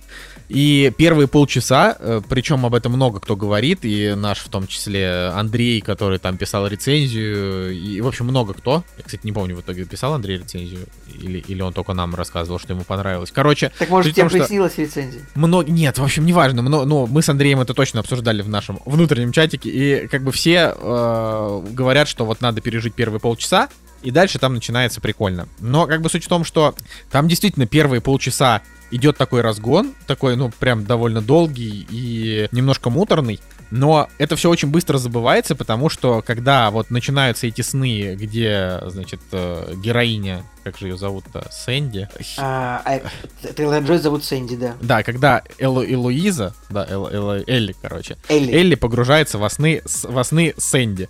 И вот это прям, это прям очень классно, потому что, во-первых, Аня Тейлор Джой, ну, очень хорошо выглядит именно в своем вот этом вот образе, то есть ей очень это идет. А, а Томасин Маккензи, ну, она просто, ну, нормально, прикольно отыгрывает. И ты смотришь за это, там и вот Мэтт Смит, ко- который, у него тоже такая классная роль а, поначалу. А, и, ну вот, и тебе это так все нравится, а потом это как бы резко, очень резко, буквально все становится плохо. То есть а, ты как бы не успеваешь насладиться тем, как все было хорошо, как все становится плохо, и дальше все становится только хуже и хуже. А, и ты как бы надеешься, что это все-таки как-то во что-то выльется, а в итоге, ну, опять же, развязка для меня кажется банальной. А, и по итогу я как бы фильму там ставлю 7, но я вот его 6,8, который у него стоит, я прям вот согласен с этой оценкой. Это прям фильм на 6,8. Он невероятно стильный, он, у него очень классные актерские работы. А, меня там буквально вот никто не бесил. А, значит, даже э, очень несуразный друг главной героини, которого играет, как, господи, как его зовут так? А, чернокожий парень, да, он странноватый такой. Да, он такой немножко, да, Майкл Аджао, он на самом деле довольно, довольно милый, в общем-то, в этом фильме, хоть он и просто странноватый, ну, потому что, честно говоря, если бы, если бы девушка, с которой я пошел там, ну, типа, провести ночь, устроила бы то, что устроила главная героиня, я бы, наверное, не стал бы к ней подходить второй раз, но это так. Вот. а, И, в общем, вот в фильме как бы все хорошо, кроме сюжета, потому что сюжет в итоге оказывается клишированный, очень такой простецкий. А, И, в принципе, там как бы проблема в том, что персонажи, э, все, которые показаны в этом фильме, они все довольно клишированные. То есть там, например, вот она заселилась в колледж, и там такая, значит, девочка, которая прям такой типичный арбузер, только девочка. Вот. И, и вот она как бы, ну вот, не, ну, ну это же не, ну таких людей сейчас уже, мне кажется, и нету, в принципе. То есть такая прям мерзотная. Но это э, прям вот, мне, например, еще очень удивил момент, что вот эти вот, э, значит, вот эти неприятные бабы в общежитии как-то вот смеют, смеялись над тем, как главная героиня одевается, но она как бы хорошо одевается. Она одевается так, как сейчас молодые девушки одеваются. Она одевается не старомодно, не винтажно, а прям классно. И Нет, вот это... конкретно в первый раз на фоне их она была одета винтажно, а им нужна была дополнительная причина ее за, э, забулить, так что как Да, заарбузить. Вот, и мне просто нравится так называть абьюзеров арбузерами. Это как бы э, о- обесценивает их, типа делает их более ничтожными. Ну, короче, а, я получил от фильма удовольствие а, в определенной степени. И я все еще считаю хорошее кино, но, к сожалению, для меня Эдгар Райт вот от фильма к фильму, он вот не растет. С «Малышом на драйве», опять же, было то же самое. Фильм был прикольный-прикольный, но к концу фильма там просто все какие-то, в какие-то клише скатились, и герои как-то себя по-идиотски стали вести, как будто бы сценарий поплыл. И вот здесь вот я тоже чувствую, как будто сценарий немножко поплыл. Ну Вот. Тут очень много можно было бы показать по-другому, как-то более оригинально, на мой взгляд. Вот, Жека. Слушайте, у меня двоякое впечатление. Я думаю, что лучше всего этот фильм опишет такая фраза о том, что он на очень хороший один раз на просмотр. Ну, то есть ты его второй раз не будешь пересматривать, потому что есть сюжетный твист, и зная его, уже, наверное, будет, э, ну, как-то бессмысленно смотреть. С другой стороны, его можно два раза посмотреть, ну, наверное, не больше, из-за стиля, потому что фильм очень стильный, и пересматривать э, какие-то ходы визуальные, э, там, может быть, нарезочки какие-то на YouTube потом, да, я думаю, что этот фильм, возможно, в какие-то там подборки топы, может быть, потом в дальнейшем когда-нибудь попадет. Просто если брать э, другие его картины, то Скотт Пилигрим визуально, на мой взгляд, до сих пор это какая-то недостижимая вершина, хотя фильм вышел 11 лет назад, и говорить о том, что Эдгар Райт не развивается, ну, с одной стороны, странно, потому что визуально-то как раз-таки, мне кажется, он очень многие приемы здесь э, с точки зрения, наверное, режиссуры хотел воплотить, и мне кажется, это вот прям видно, как его страсть к классному, классическому, потрясному кинематографу присутствует. Проезды камеры, какие-то бесшовные сцены, классные визуальные художественные приемы, там, например, когда она засыпает, и вот эта простыня ее окутывает. И это все очень-очень-очень-очень красиво. И в рамках жанра там есть прям такие культовые, на мой взгляд, сцены, особенно с этим ножом и этим взглядом. То есть, да, их немного, но эти сцены, они реально визуально все выглядят э, потрясно, бомбически, классно. Вообще к ним а не то, что никаких претензий нет, но наоборот, визуально прям хочется к ним возвращаться. С другой стороны, ну, действительно, в целом картина как э, одно целое, э, действительно на один хороший раз посмотреть вечером. Для меня не более того. И возвращаясь к предыдущим картинам, да, там, «Зомби по имени Шон», типа «Крутые легавые», э, вот «Армагеддец», это вот все в какой-то одной стези было сделано, там, не больше, не меньше. А, понятно, да, Скотт Пилигрим у нас вообще выбивается из, там, направления «Малыш на драйве» такой уже более классический фильм, но он, опять же, стильный, и немножко в другом направлении. То есть там и гонки уже, и немножко другие персонажи, и такое место действия, наверное, тоже для него нетипичное. Такой фильм выбивался из э, предыдущих его картин. И прошлой ночью в Сохо, да, у него есть, наверное, какие-то узнаваемые черты, как режиссера, но по большому счету здесь э, очень мало было таких приемов, которые он до этого раньше использовал. Какой-то рваный быстрый монтаж, например, или еще что-то. То есть э, таких вот прям явных отсылок не было. Картина осознанно, самобытная и состоящая из каких-то вот действительно классных художественных э, находок. С другой стороны, минусы — это ну, действительно, наверное, слабая триллерно-детективная история, потому что она не взрывает сознание, и ты в конце не говоришь «Ого, а вот это вот Блин, поворот». а у меня, у меня единственное, что у меня претензия к фильму, что я типа, я вот, я угадал, короче, концовку. Ну, то есть, вот, без спойлер. Ну, я... Что? Это очень четко читается, и для, наверное, искушенного зрителя угадать финал, но тоже не составляет какой-то большой проблемы. Хотя честно признаюсь, вот я лично угадал первее, чем Надя, хотя обычно все наоборот происходит, и она злодеев там сразу э, раскалывает где-то на пятой, десятой минуте вообще фильма. Но вот тут как бы мы сидели, смотрели, может быть, мы были погружены именно в стиль, может быть, мы в актерскую игру были погружены, и как-то вот, э, вот эта вот реально детективная вторая часть, она где-то вообще на заднем плане находилась, и когда пришло время раскрыть все карты, ты такой, а, ну да. То есть, ну как бы, ну и хорошо, что вот оно все так и закончилось. Да, там есть твист, он в принципе такой достаточно большой по меркам, наверное, твистов, но не сверхреволюционный какой-то, ну просто раскрывает карты и все. Поэтому вообще вот я фильму поставил 7 и очень впечатлен музыкой. Музыка потрясающая, ребята, вообще очень классная. Блин, а я, Жек, а ты, ты про саундтрек или ты про оригинальный скор, написанный для, для Я фильма? про саундтрек да, который подобный. Да, слушай, а я вот, я как бы, типа, я люблю, конечно, вот песни из этой эпохи довольно сильно, но вот у меня претензия, вот мне вообще не нравятся вот все песни, которые вставляет вот типа 90% песен, которые вставляет Эдгар Райт в свои фильмы. Мне, я такой думаю, ну типа это так себе песня, мне не хочется ее добавить в плейлист. И еще меня немножко удивляет то, что Эдгар Райт всегда считает, что мы должны от начала и до конца послушать все песни, вот которые он в плеере у себя гонял месяц. Это типа, вот, я просто так понимаю, по, по, по какой логике он вставляет песни в свои фильмы. Ну, ну, давай так. Это определенно вкусовщина, то есть э, направление, жанр там, музыки тебе может нравиться, не нравится. Вы вот, например, э, Оксимироны, да, упоминали, что... Не-не, Жек, тут именно, что мне конкретно, мне, мне прям нравится прекрасно жанр, вот, типа, какая-нибудь старая рок-музыка, если очень общо говорить, но песни, которые выбирает Эдгар Райт, я бы их даже в Рилс в Инстаграме не вставил, не то чтобы в фильм, как бы, ну, это вот, вот так вот я скажу. Да, ну, у меня наоборот, а что в «Малыше на драйве» были классные песни, что в «Скотте Пилигриме», да и, в принципе, в других э, картинах. Ну и, опять же, вот эта любовь к винилу, начиная с зомби по имени Шон, где они винилом бросались в этих зомби. Короче, вот эта любовь к винилу, она меня подкупает, потому что ну, у меня у самого дома коллекция, и мы с ним как будто на одном языке общаемся. Вот. Ну, повторюсь, музыка, визуал, актеры. Причем, кстати, у меня вот опять же отличное от Николая Солнышко мнение. Мне кажется, что Аня Тейлор-Джой, она достаточно ограничена в своем а, актерском диапазоне, то есть э, нет у нее таких эмоций, которые вывели бы ее на какой-то такой сверхуровень, а, ради которого можно было бы сказать, ого, вот эта актриса. Ну, как бы да, она здесь на своем месте, но для меня лично я ничего такого поразительного не увидел. Актер реально выполняет свою роль. Все. Например, для меня Томасин Маккензи она как раз-таки в диапазоне эмоций. Да, я, я соглашусь, тут она лучше гораздо, чем Аня Тейлор Джой.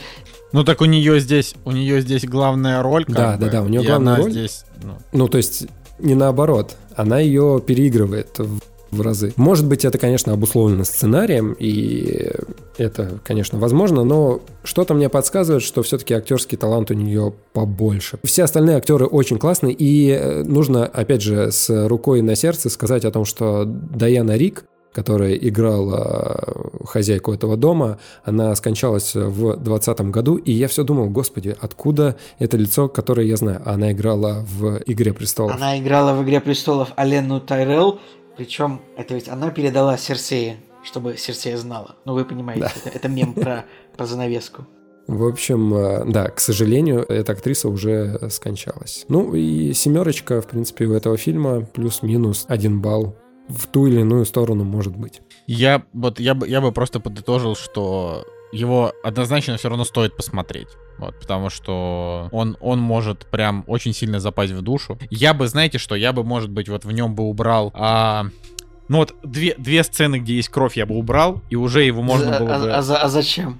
Ну, чтобы ему просто у него был ПГ-13, и его бы больше людей посмотрело, да и все. Ну, просто он, ну, в нем, в нем вот эта хоррорная часть, она же вообще самая неинтересная. То есть, если бы это был просто триллер без вот всякого этого, было бы нормально. Ну, то есть, мне кажется, что его как-то... Короче, ну, фильм, да, фильм проиграл в позиционировании. У, у фильма тема завязана на изнасилование, на сутенерство, на... Короче, он бы не мог получить ПГ-13 вообще, вот именно с точки зрения просто своего сценария, никаким образом. Ладно, убедил. У меня Хорошо, есть, кстати, согласен. одна претензия к этому фильму. А, я все как-то о плюсах там а, больше говорил, а то, что меня смутило, не сказал. Есть э, персонаж, к которому у меня претензии с точки зрения сценария. Это актер, которого зовут Терренс Темп, и он играет пожилого джентльмена в данной картине. И когда вскрываются некоторые карты, я подумал, чувак, ну какого хера ты себя так странно вел? Ну, во-первых, так это, так это и не только. Я же говорю, тут очень много клишированного какого-то дерьма непонятного. Конкретно роль Терренса Стэмпа, она все-таки э, она все-таки сделана специально для того, чтобы увести внимание зрителя немножко от... Э, да, всего, да, да, я понимаю, но... Это объясняется этим, просто опять же, он э, вынужденная мера сценария, и его персонаж, ну, в моем представлении, не должен был себя так вести. Просто реально жертва сценария, чтобы сделать определенные ходы. Странно, можно как бы проглотить, но странно. Вот. У меня, наверное, самая большая претензия.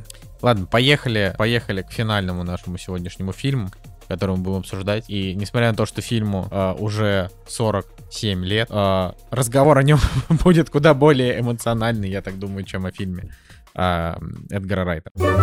«Кактус» — подкаст о кино и не только. Собственно, фильм от подписчика называется «Свой среди чужих, чужой среди своих». А этот фильм у нас заказал наш э, постоянный, э, значит, э, наш, наш, наш постоянный донатер Максим Баранник. И это все было в, в, то, в таком разрезе, что Максим опять там скинул огромный список из того, что мы могли выбрать, и мы подумали, что можно сделать перерыв в боевичках и посмотреть... Боевичок. Посмотреть вестерн. Посмотреть советский вестерн, да, да, да. Нет, нет, я думаю, что шутка должна быть такая, что можно сделать э, перерыв в фильмах про американских военных и посмотреть про советских чекистов, да, Николай?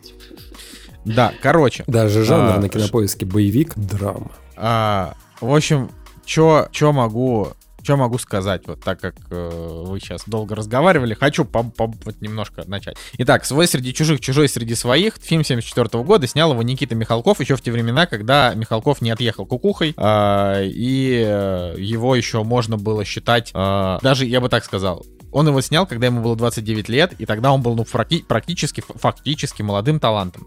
А, судя по оценкам этого фильма на кинопоиске и отзывам, которые я там почитал рецензии, на, ну просто я понимаю, что как бы читать рецензии на фильмы 50-летней давности немножко странно, но вот захотел. А, и фильм не то, что преимущественно хвалят, а просто, ну вот, как бы по факту это просто вот такое вот народное кино, его прям все любят. Я от него ждал вот, что я его тоже смогу полюбить. А, к огромному сожалению, я вообще, вот, вот фильм закончился, и я просто не понимаю, что вообще можно говорить про этот фильм. То есть, по факту, когда я его посмотрел там после Венома 2, для меня этот фильм, вот он как Веном 2 примерно. Я понимаю, что сейчас просто какое-то невероятное количество людей выключат подкаст и больше никак к нему не вернутся, но я хочу пояснить, а, что я имею в виду. А, значит, про что кино? Это действительно вестерн. Он вдохновлен фильмами Серджио Леоне. Там а, Михалков, он прям конкретно а, рассказывал, что он там посмотрел фильмы Серджио Леоне с Клинтом Иствудом, ему захотелось снять, значит, свой такой вестерн. И он взял такую же формулу. Он взял главного героя, который красивый мужчина, а, который как бы в пути на, на, на пути, значит, к справедливости, вот так вот скажем, да, потому что герой Клинта Иствуда, он там тоже был во многом на пути к А, справедливости. подожди, а кого ты имеешь в виду? Кто сейчас, кто в этом фильме на пути к справедливости? Ну, типа Егор Шипов или как там его звали, вот этот главный, главный герой. Ну как, его оболгали. Он пошел Шилов. за свою честь воевать. Шилов, да, Егор Шилов, простите. Вот, Егор Шилов, он за свою честь пошел, да, там, когда герои Клинта Иствуда, они там, ну, у них разные были, по большей части, потому что там три, три фильма долларовой трилогии, они все про разных героев, хоть там и играет в один и тот же Клинт Иствуд. Вот, и, в общем, вот он взял такого героя, он а, взял супер-мега невероятно культовый саундтрек, который вот даже люди, не смотревшие фильм, они его обязательно, значит, этот саундтрек знают, потому что он, его, он известный, он на слуху. Вот, и вот как бы ты сидишь, смотришь, и вот я сразу скажу, я антисоветчик, я терпеть не могу вот этих вот красных, революцию, это все, но как бы я, когда я смотрел этот фильм, вот первые там 10 минут, у меня был просто такой праведный гнев, типа я подумал, да какого хрена вообще я сейчас должен вот смотреть на то, как эти свиньи, типа там чему-то еще радуются. Я вот, ну я прям реально сидел, прям вот недовольный, злобный, ну как это. Потом я подумал, блин, нет, наверное, этот фильм будет сложнее, чем вот это вот сли- слепой ор по поводу революции с этим неадекватным героем. Сейчас как же его... Тут был один персонаж, по-моему, его играл Сергей Шакуров, если мне который, па- просто, память... а- который просто орал весь фильм. Просто он просто весь фильм орал, абсолютно неадекватный, неприятный и вообще. Ну, короче, вот э, если а, ну, давайте без если. Я его, я его, я смотрю фильм, и я такой думаю, надо отметать вот эти мысли про то, что тут как бы главные герои чекисты, которым у меня не то что нулевая, минусовая симпатия, и как бы надеяться на то, что это действительно будет такой вестерн с каким-то таким сюжетом и так далее. Поэтому я не буду в своей оценке а, идти к тому, что, ну, то есть, да, да, так, максимум, сколько бы я снизил а, этому фильму оценку за то, что тут главные герои, это те люди, которых я как бы ненавижу, да, а, это вот один балл, вот максимум. Если бы фильм был на 10, я бы снизил ему баллы до 9, потому что я бы подумал, ну, как бы Я это, конечно, А критика. я что-то, Николай, я забыл, когда ты стал антисоветчиком? Ты же такой всегда, типа, yo, Довлатов, Бродский, супер. Так Довлатов. Бродский, супер. Да, СССР, Довлатов, Довлатов, Брод... Николай, вот, вот, ну не позорься. ну, come on. Ну, типа, не, я просто вспомнил, что я это- тебе- это, это я не тебе всегда- это антисоветские авторы. Я тебе всегда говорил, что СССР это плохо, но ты мне всегда говорил, нет, ну рождались великие Нет, так в смысле, пацаны. рождались великие люди. Я СССР вообще, я, я не говорю, что СССР... была Давай так, миссия. Не, вот сейчас, я не говорю, что Нет? СССР это... ты? Да, так, блин, Николай, короче, ты можешь помолчать вот несколько минут, пожалуйста, я поговорю, а потом это будешь говорить. Потому что, правда, хочется... Мысль, ты ее сбиваешь, и не получается. Короче, суть-то в чем? Я, во-первых, я как бы я не против СССР, потому что СССР это огромная часть нашей э, истории, нашей великой, огромной, необъятной страны. Но я как бы, я совершенно вот просто не при... Ну вот мне все обстоятельства революции, сама революция, то, что, кто там и что делали люди после, то, какой был массовый просто геноцид народа, вот это все, что происходило многие годы и что закончилось только после смерти Сталина, и то до- закончилось не до конца, но вот весь самый кошмар закончился. Я к этому ко всему отношусь с ужасом, как такая черная, черные годы, десятилетия истории нашей страны. И поэтому, когда я смотрю на романтизирование революции, я отношусь к этому негативно. Но я бы максимум бы фильму снизил балл за это. И Довлатов, и Бродский, они не, не симпатизировали советскому, советской власти. Они были просто достойные советские люди. Такие же, как Гайда и прочие там крутые советские люди, да. Поэтому это другое. Я, я говорю именно про политику. Вот. ну и, соответственно, поэтому вот это вот мы просто отметаем, мы оставляем фильм. И что у нас получается? У нас фильм идет 93 минуты. За эти 93 минуты нам показали, ну, типа, там есть сюжет, он действительно есть. И он такой не... И он как бы не самый такой прям вообще примитивный. То есть там сюжет в том, что а, значит, бравые чекисты отобрали у мерзотных всяких там помещиков и прочих, как они там говорили в, в начале. У буржуазии. Да, буржуазии, да, забрали у них золото и должны были отправить это золото в Москву. Но это потому золото... что, потому что, потому что в Москве голод, а Лига наций, Запад, коллективный Запад, наши западные партнеры, отказываются просто так присылать еду Советскому Союзу и требуют за нее золото. Ну, короче, Спасибо, нормально. То есть, то есть, да, звучит, звучит нормально, такая хорошая завязочка. Вот. И это золото пропадает. И дальше у нас как бы появляются такие, типа, три силы. Да, сила номер один это чекисты, сила номер два это белые, которые в том числе похищают это золото, и сила номер три это некий атаман. Там не говорится, это что Никита это белые, если что, кстати. Что? Нет, подожди, не, это белые. Не, Жень, это, там, это Женя, там, это белые. Там конкретно белые Кон- офицеры. Да, конкретно не, белый офицер. Он прям даже есть несколько фраз, когда вот он говорит. То есть это, это вот, это белые. Вот. Э, и, значит, вот есть красные, есть белые, э, которые украли это золото. Причем все белые в этом фильме показаны негативными. То есть они тут все такие алчные, злобные, ну такое, типа вот прям такие подленькие. А, и есть, э, соответственно, вот этот казачий атаман которого играет Никита Михалков, который, он весь такой, он, во-первых, красавчик, во-вторых, он супер обаятельный, у него там какая-то команда. И вот за эти 90 минут я прям вот, я сижу, я такой думаю, давайте, я прям хочу, я прям вот готов был обмазываться этим фильмом.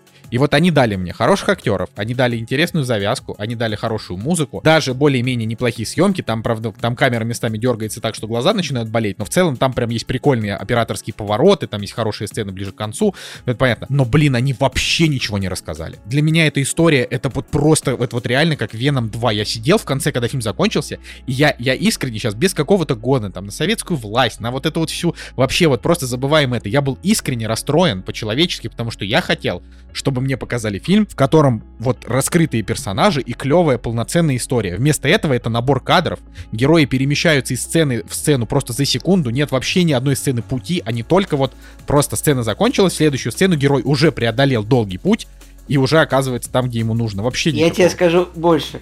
Я вообще, типа, смотрел фильм, честно говоря, с Википедией, потому что я не мог понять, а, подож...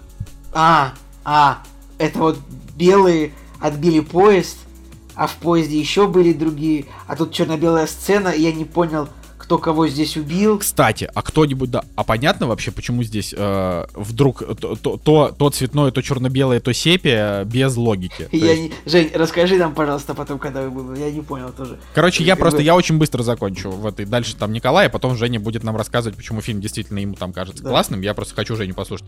Вот. И вот я расстроился. я расстроился не потому, что не потому, что фильм, как бы, вот он... Э, короче, этот фильм просто не оправдал моих ожиданий с точки зрения вот его эпичности. Я надеялся, что это будет большая история с каким-то бэкграундом, с чем-то продуманным. По факту, тут есть, например, несколько сцен, от которых я просто, простите, кринж ловил, когда вот какой-то чекист, которому ты не испытываешь симпатию, потому что он все-таки чекист, и он как бы ничего хорошего до этого он не сделал. То есть вообще не было никаких событий, которые показали его с хорошей стороны, ничего вообще. Нам просто показывают, как он грустит, включается эта замечательная культовая музыка, и ты не понимаешь, почему ты должен ему сопереживать в этот момент. Ведь там не показали ничего, там не было никаких каких-то мини-сцен, где там, я не знаю, вот эти чекисты вытаскивали, э, там, я не знаю, бедных крестьян из-под коней, злобных белых офицеров, ну хоть что-то такое, то есть ничего. Нам показали в начале пятиминутную сцену интро, где бегают люди и радуются, как они победили буржуазию, а дальше все уже ну, водные. Э, в первой сцене, если, если эти пятеро бегают, типа это же просто так показывается пятеро главных героев, чтобы нам показать, что они типа дружбаны. Что они это, дружбаны, типа, флэ- да. Это типа флешбэк.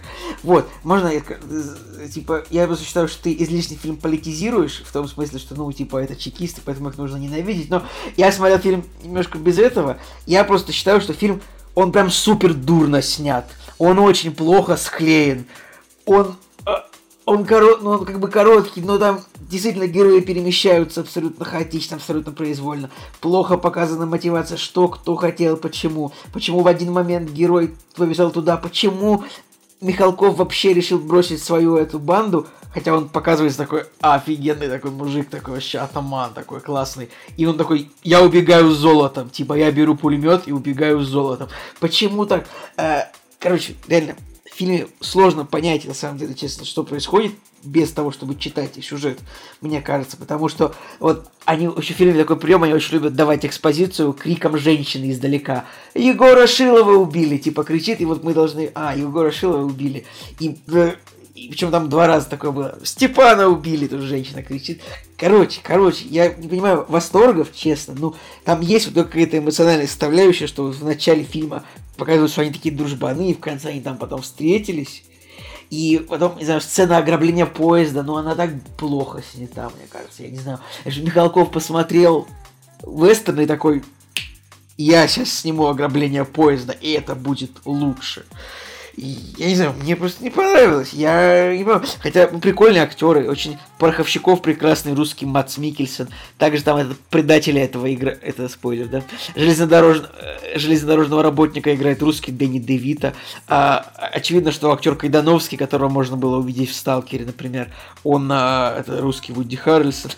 ну и главный герой э, Б -б -б Богатырев это Иван Дурн вот так вот. Поэтому я смотрел фильм из такого, э, с такой позиции, но я не понимаю, честно. Что мне, что мне должно было понравиться тут? А, акценты расставлены так. Давай, Жень, как сказал Николай, мне очень интересно Женю послушать. Я, конечно, понимаю, Николай, что тебе не интересно меня слушать. Это вот претензия к тебе. Раз тебе не интересно. Нет, мне интересно тебя слушать, просто ты меня обвинил, обвинил в том, что я э, в, том, в, том, в том, что Николай, а что там Бродский Довлатов, так блин, как вообще, какое имеет отношение э, и, иммигранты э, новой волны вообще, как бы, которые типа были против Советского Союза, которые были я, выгнаны. Я говорю о том, что для меня в какой-то момент стало открытием, что ты такой, типа, я антисоветчик. Я, я анти... Я, я такой, анти... Я такой, пчелы против меда? Ну ладно. Про, только, я только против э, того, как это все произошло и к чему это все привело. А люди, конечно же, прекрасные были всегда. И сейчас, знаешь, мы тоже живем не в лучшее время, но люди же прекрасные вокруг. Поэтому тут только так. А, да, вот, ну, все, типа, я вот прям сильно не вас. Я причем знаю, что в СССР были хорошо снятые, хорошо склеенные, поставленные, понятные фильмы, а это мешанина из кадров, где я должен угадывать, да, что за герой что да, делает. Да, да, Реально, мешанина из кадров, где я должен понимать, что это поезд захватили белые, потому что у них был один предатель среди красных, и, а потом его перехватили казаки, а, а в поезде еще и люди сидели, потому что это был все-таки просто пассажирский поезд. Короче, вот просто дурно, дурно написано, дурно снято. Это вот моя претензия к тому. А, с политической точки зрения, ну ладно, фильм про а, значит сотрудников чрезвычайного комитета. Ну были такие. Да плевать на самом деле вот в этом ну, плане, реально, вот вот просто плевать, вот просто вот я поэтому хочу послушать Джеку, почему, Давай, в чем его в чем его Защищай. десятка, э, в, в чем его 10 из 10, э, как бы вот просто как фильм. Слушайте, да. ну, во-первых, я смотрел фильм достаточно давно, первый раз, еще, наверное, в студенческие годы, и уже тогда поставил ему 10, но признаюсь, что когда вот нам его на бусте заказали, мне было очень сложно вспомнить э, вообще о чем кино, то есть я помнил главного героя, и я помнил свои эмоции, восхищение вообще от персонажа, о том, как он сыгран, и не более того, то есть я тоже, наверное, когда смотрел фильм второй раз, мне было так немножко сложновато, то есть нужно было на паузу поставить, прикинуть, кто что сейчас сделал. После паузы уже так э, сообразив некоторые детали, расчертив их э, для себя, да, продолжить а, дальше смотреть. Ну и, и опять же Надя рядом со мной сидела, и она мне помогала, подсказывала, кто что сделает, потому что, наверное, уловить вот так вот сходу всех да, с первого раза было так трудновато. Пауза точно не помешает, наверное, этому фильму. В общем, я тогда уже 10 поставил, потому что я вот сейчас пришел на кинопоиск, смотрю, у меня 10 и стояло. Вообще фильм для меня не о чекистах, не о э, противостоянии белых, красных и всех прочих. Не только белые и красные есть в этом мире, есть еще подосиновики, подберезовики, лисички и все прочее. Потому что это все здесь э, строится только экспозицией, на фоне которых разыгрываются человеческие судьбы. А это самое интересное для меня оказалось. И вы вот, э, в частности, Николай говорит о том, как фильм начинался, но никто не заметил, э, с чего он реально начинался. Он начинался с того, как эта группа молодых людей, друзей, да, которые пускают карету вниз, которая является символом той имперской машины, которая вот была, и они ее свергли. Вот они пустили карету, она упала, перевернулась, все, они рады тому, что произошло вот такое историческое событие. Кстати, забавно, что именно историю с каретой, типа, я такой, а, вы, типа, это вот, типа, карета, потому что, ну, это же символ именно того, что вот, очевидно, ездили уважаемые люди в каретах. Обычные люди не ездили. Вот они скинули, они радуются. Я такой думаю, ну, он символ. Этот символ я тоже прочитал. Да, это символ, и да. тут нужно сразу к концу вернуться. А дальше главные персонажи у нас уже передвигаются на автомобиле, достаточно таком а, гротесном, мне кажется, то есть большой реально автомобиль, на котором они перед... Еще и про праворульный. На котором они передвигаются, и а, последний кадр, там, ну, один из последних кадров фильма, это то, что они также бросают этот автомобиль, и он прям показывается, что вот он одиноко стоит в каком-то овраге вообще, да, и они бросают этот автомобиль как символ уже а, вот этой революционной Э, советской машины, и они ее бросают, не едут на ней, они идут пешком, возвращаются к своему другу, который в какой-то момент считался э, предателем. И вот это очень важный момент, потому что здесь, э, опять же, вот эти два символа, они говорят о том, что вот это действие историческое, это символ, это экспозиция, на фоне которых истинные, добрые, хорошие качества людей, они раскрываются, и фильм-то как раз-таки о том, что э, там, главный персонаж — это образец спокойствия, справедливости, добра, правды и вот всех таких положительных качеств. Остальные друзья, да, его из э, той команды их э, детства, они как бы вот э, вовлечены в эти политические штуки, то есть они играют по этим правилам времени, в котором они участвуют, то есть там расследуют, что-то еще делают, да, там принимают решения, потому что получается у них у всех руководящие должности. Условно, один занимается экономикой, другой там еще чем-то, еще чем. И на фоне этих событий эти герои, они не ставят э, у себя в приоритете. Вот партия приказала, да, они все-таки возвращаются к персонажу. И вот эти чувства, э, любовь к своему другу, переживание за праведное дело, доброе праведное дело. То есть они понимают, что там даже заранее было уже перед финалом было понятно, что они верят в то, что Шилов не предатель, да, и они как бы это понимают, и в итоге вот они к нему возвращаются.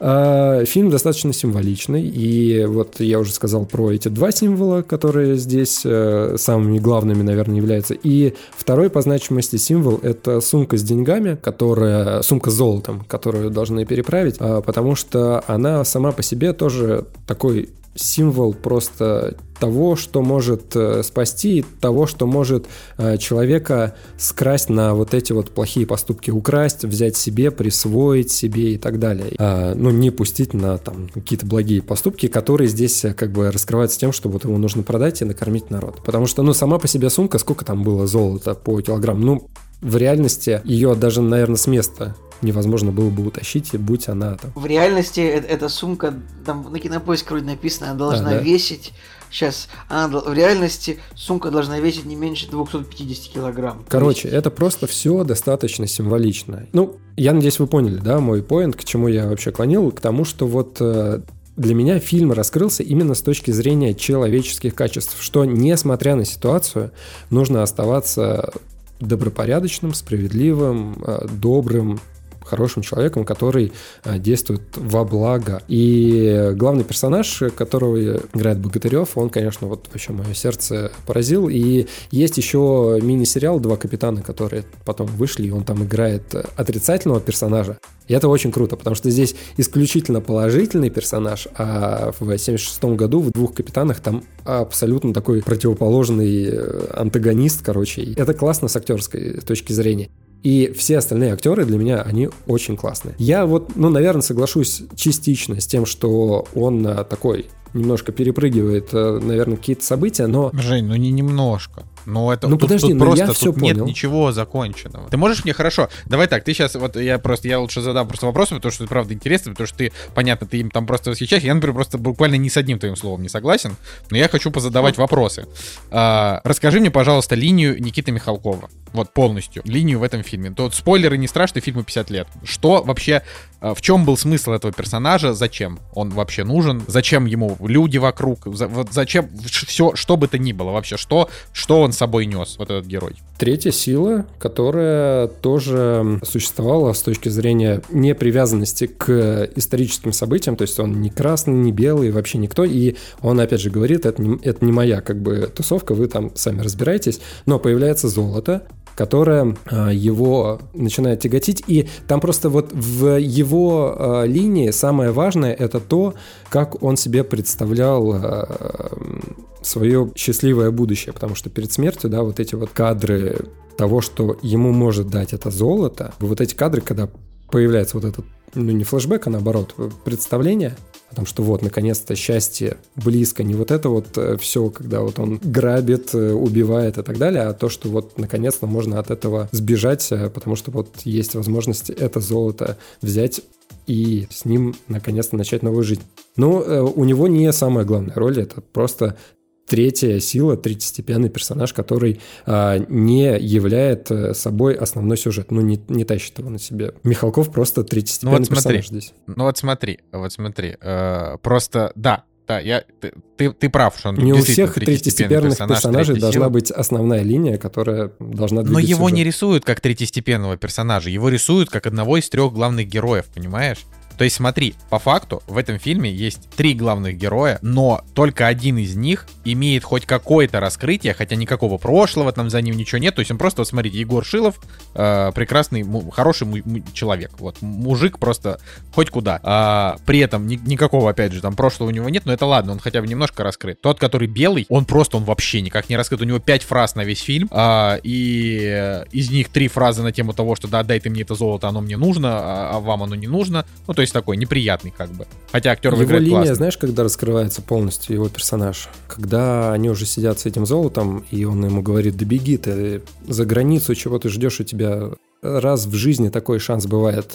И он говорит о том, что тебе нужно, вот ты придешь с этим золотом, тебя же посадят, тебя расстреляют и так далее. Вот, бери, у тебя никогда такого шанса не будет. И в, вот в этих словах, э, там, плюс-минус, что там было дальше, э, у него, у этого персонажа достаточно трагически вот эта судьба раскрывается. Он является собой не то чтобы злодея, а человека, который готов вот хапнуть, да, и сбежать, и вот себе присвоить, а не, да, не на благо там эти деньги использовать. Ну так его как бы вроде изначально таким рисовали, но просто он вообще тоже не раскрытый. Почему он такой? Ну то есть это вот, короче, не знаю. Мне кажется, что у тебя это правда все на уровне эмоций очень сильно, потому что как бы Потому что если смотреть на него именно вот объективно, то фильм снят в 1974 году, к этому моменту уже существовал Сидни Люмет с его фильмами. Э, советские фильмы были Там всякие такие же. Уже. Ну. уже Звездные войны снимались в этом году. Не, ну как бы ладно, Звездные войны, но тут просто, просто было очень много таких больших, хороших драм, э, которые вот ты смотришь и, и думаешь, вот Лоурен, это вот... Л- Лоуренс Аравийский какого года? Ну, я, я, кстати, тоже подумал про Лоуренса Аравийского, но даже если забыть про Лоуренса Аравийского и вспомнить советские э, военные фильмы, так, которые, среди которых тоже были м, такие как бы короткие пол, полуторачасовые картины, но в них персонажи раскрывались полностью за эти полтора часа, потому что там история была менее масштабная. А здесь вот он как, ну, вот выдает такой фильм, в котором, э, в котором ему вот реально не хватило строк сценария. То есть я серьезно считаю, что если бы они дали каждому из этих персонажей бэкграунд, если бы они показывали сцены, как они действительно куда-то едут, куда-то идут, они больше между собой разговаривают, больше раскрываются по ходу картины. Это могло бы получиться, получиться потрясающее роуд-муви, в котором мы бы э, поняли, что есть серая мораль, ну типа, что вот как бы есть чекисты, которые вот такие, есть белые, которые вот такие, но при этом э, среди них там, вот у них может зародиться какая-то дружба, там, я не знаю, своеобразная, вот что-то такое. Вместо этого здесь просто вот тяп-ляп Вообще, вот просто тяп-ляп. Я вот так, я просто, понимаешь, именно поэтому я, мне не хочется ругать фильм, я просто расстроен, что он такой получился, потому что мне как будто бы не хватило, вот знаете, раньше советские фильмы снимали типа в двух сериях, там трехчасовые или два с половиной часа. Типа, когда там первая серия идет часа полтора и вторая. Вот здесь как будто бы все только вторая серия. И то, ну, не знаю, в общем, сложно сказать. Поэтому я... Кстати, ты я спрашивал, расстроен. почему Михалков взял, ну, персонаж Михалкова взял золото этот. Цыганин, не знаю, кто он там, а, взял золото и убежал. Потому... Татарин. Да, татарин. Там у него была фраза о том, что вы только про золото никому, потому что иначе что начнется? Он я думаю, что не контролировал бы остальных э, своих вот этих сподручных, потому что если бы они узнали, что у него это золото, они бы его перебили. А он его просто схватил и убежал. Все, логика. В одной фразе логика на самом деле раскрывается для меня, по крайней мере. Я ее уловил, и понятно, почему он э, с этим золотом сбежал. Я вот еще не особо уверен насчет белых, но это уже такая частная история. Ты, конечно, со своей э, точкой зрения можешь э, смотреть э, под другим углом. Для меня вот это вот противостояние красных черных и белых, которые здесь есть, я до сих пор не уверен, опять же, я могу быть неправ, потому что, может, я пропустил этот момент, но я что-то вот не уверен, что они прям конкретно говорили, что это белые. И я вот эту банду, которая грабила поезд, первую банду, да, я их воспринимал просто как бандиты, которые воспользовались вот этим... Жек, э... ну там на это же намек довольно прозрачный. Они сидят все в белые одетые э, намек, да, я понимаю. Я вижу э, композицию, которая выстроена. И этот самый и э, ротмистр, этот самый Лемке, который Кайдановский, он говорит, типа, здравия желаю, господин Михалков, я служил у Капеля. Да. Генерал Капель, типа, ну, генерал, адмирал, генерал, ну, это белый. Да-да-да, я понимаю. Руководец. Но э, Короче, мой посыл в чем? Мой посыл в том, что здесь вот эти вот э, стороны, э, они достаточно условные и символичные. И а, вот эта вот банда, а, это просто, ну, реально бандиты, которые хитростью, не знаю, там, э, воровством, кражами выжили на вот этой вот войне, которая была, да, и теперь они занимаются грабежом. Ну, то есть, короче, я их воспринимал исключительно как а, бандитов. Да, может быть, они были на белой стороне там или еще что-то, но для меня это просто впечатление, что это э, ну, бандиты, которые вот э, выкрутились и выжили в, э, вот, в, это, в этом противостоянии и теперь э, занимаются грабежом и какими-то поддельными плохими делами. Так что вот. А если сравнивать, опять же, с точки зрения противостояния белых и красных, то этот фильм, ну, он не такой однозначный, а более однозначный фильм Михалкова, который вот прям на эту тему говорит, это «Утомленные солнцем», первая часть. Потому что там все говорит о том, что вот э, противостояние белого и чекиста. И просто здесь не так явно Здесь больше условности больше символизма. А вот в другом его фильме там как раз-таки э, наоборот, наоборот, там э, белый персонаж Михалкова, он выступает человеком доблести, чести, хороших вот таких вот положительных чувств. То есть в его следующем фильме у него белый это наоборот положительный персонаж, а плохой персонаж это как раз-таки чекист. То есть я не думаю, что у него вот прям определенно какой-то пункт на то, что вот э, снимаем кино про чекистов, белые здесь бандиты и так далее. Ну, просто потому что, типа, «Свой среди чужих» — это фильм 74 года, тогда была советская власть, а фильм «Утомленный солнцем» какой он там, 93-го, там уже была Россия, поэтому, ну, как бы, извините меня, как ты снимешь про хороших белых кино а, в СССР? Знаешь, 93-й год, когда, мне кажется, можно было снимать все, что угодно. Хочешь? Ну вот, да, и снял. Ну, а, опять же, он снял а, его так, у меня «Утомленным солнцем» стоит 10, и он его снял так, опять же, используя вот эту вот а, экспозицию, но уже более явно, но все равно там а, на первый план выходят вот э, человеческие чувства, там, зависти, предательства, вот это вот всего. И оно, опять же, там на первый план выходит. Но там просто это противостояние, оно настолько явное, что вот если с этой точки зрения рассматривать, то да, вот э, лучше, наверное, утомленный солнцем посмотреть, чтобы сравнить вот это вот противостояние. Не будем, конечно, никогда говорить про вторую и третью часть. Это уже, это, вот это уже маразм старика был. Блин, ну я, я вот вспоминаю, я, к сожалению, не очень много фильмов смотрел Никиты Михалкова, как-то так а, вышло. И мне, конечно, ну, мы в любом случае посмотрим там какие-то его еще фильмы и наверняка, может, обсудим. А, ну, пока мой топ это фильм 12 2007 года, я его прям очень люблю. Вот у меня ему стоит 10, потому что я помню, что он в свое время, он меня, он мне нравится больше, чем 12 раз разгневанных мужчин, как-то вот он меня Uh, как раз мне там раскрыли всех персонажей как надо, и актерские работы там сильные, и вообще было прям хорошо. Вот, а здесь что-то я не знаю. мне даже общем... интересно, что ты у Михалкова еще смотрел. А что я у Михалкова? Ну, я смотрел, конечно, «Отвратительный утомленный солнцем 2». Но не смотрел первую часть. Нет, первую часть я не смотрел. Ну, я, может быть, с родителями ее когда-то в детстве смотрел, но я совсем ее не помню. Но я, честно говоря, мне... Uh, у меня просто вот как-то Короче, я же просто фишка в том, что я Михалкова не очень люблю вот как, как человека, и поэтому я как бы узнал его уже тогда, когда он был такой немножко отъехавший. Мне поэтому э, тяжело, э, тяжело воспринимать творчество Михалкова э, отдельно от его личности. Поэтому, поэтому я, конечно Да, же, ребят, посмотрю когда-нибудь, но это сложно. Я думаю, что можем мы потихонечку резюмировать э, свой среди чужих, но помните самое главное. Если мы что-то говорим вам, мы не обязаны это доказывать. Но если вы говорите что-то нам, пожалуйста, предоставьте аргумент. Это ты, это что? Цитата Михалкова. А, Да. господи боже. Я просто как-то вообще этот... Самое забавное, что у меня с ним есть фотография. Я несколько лет назад на экономическом форуме его выцепил и попросил с ним сфотографироваться. И уже тогда, как бы, да, по его кинематографу не то, что большие вопросы, а огромные вопросы к тому, что он делает. Но вот э, очень странно и очень забавно, что при личном общении, когда вот я парой слов как-то с ним перекинулся, при личном общении вот аура, исходящая от человека, она была достаточно положительная. У меня не было каких-то негативных эмоций. Наоборот, э, я вот э, еще там пересекся с э, продюсером Балабанова, с Сильяновым.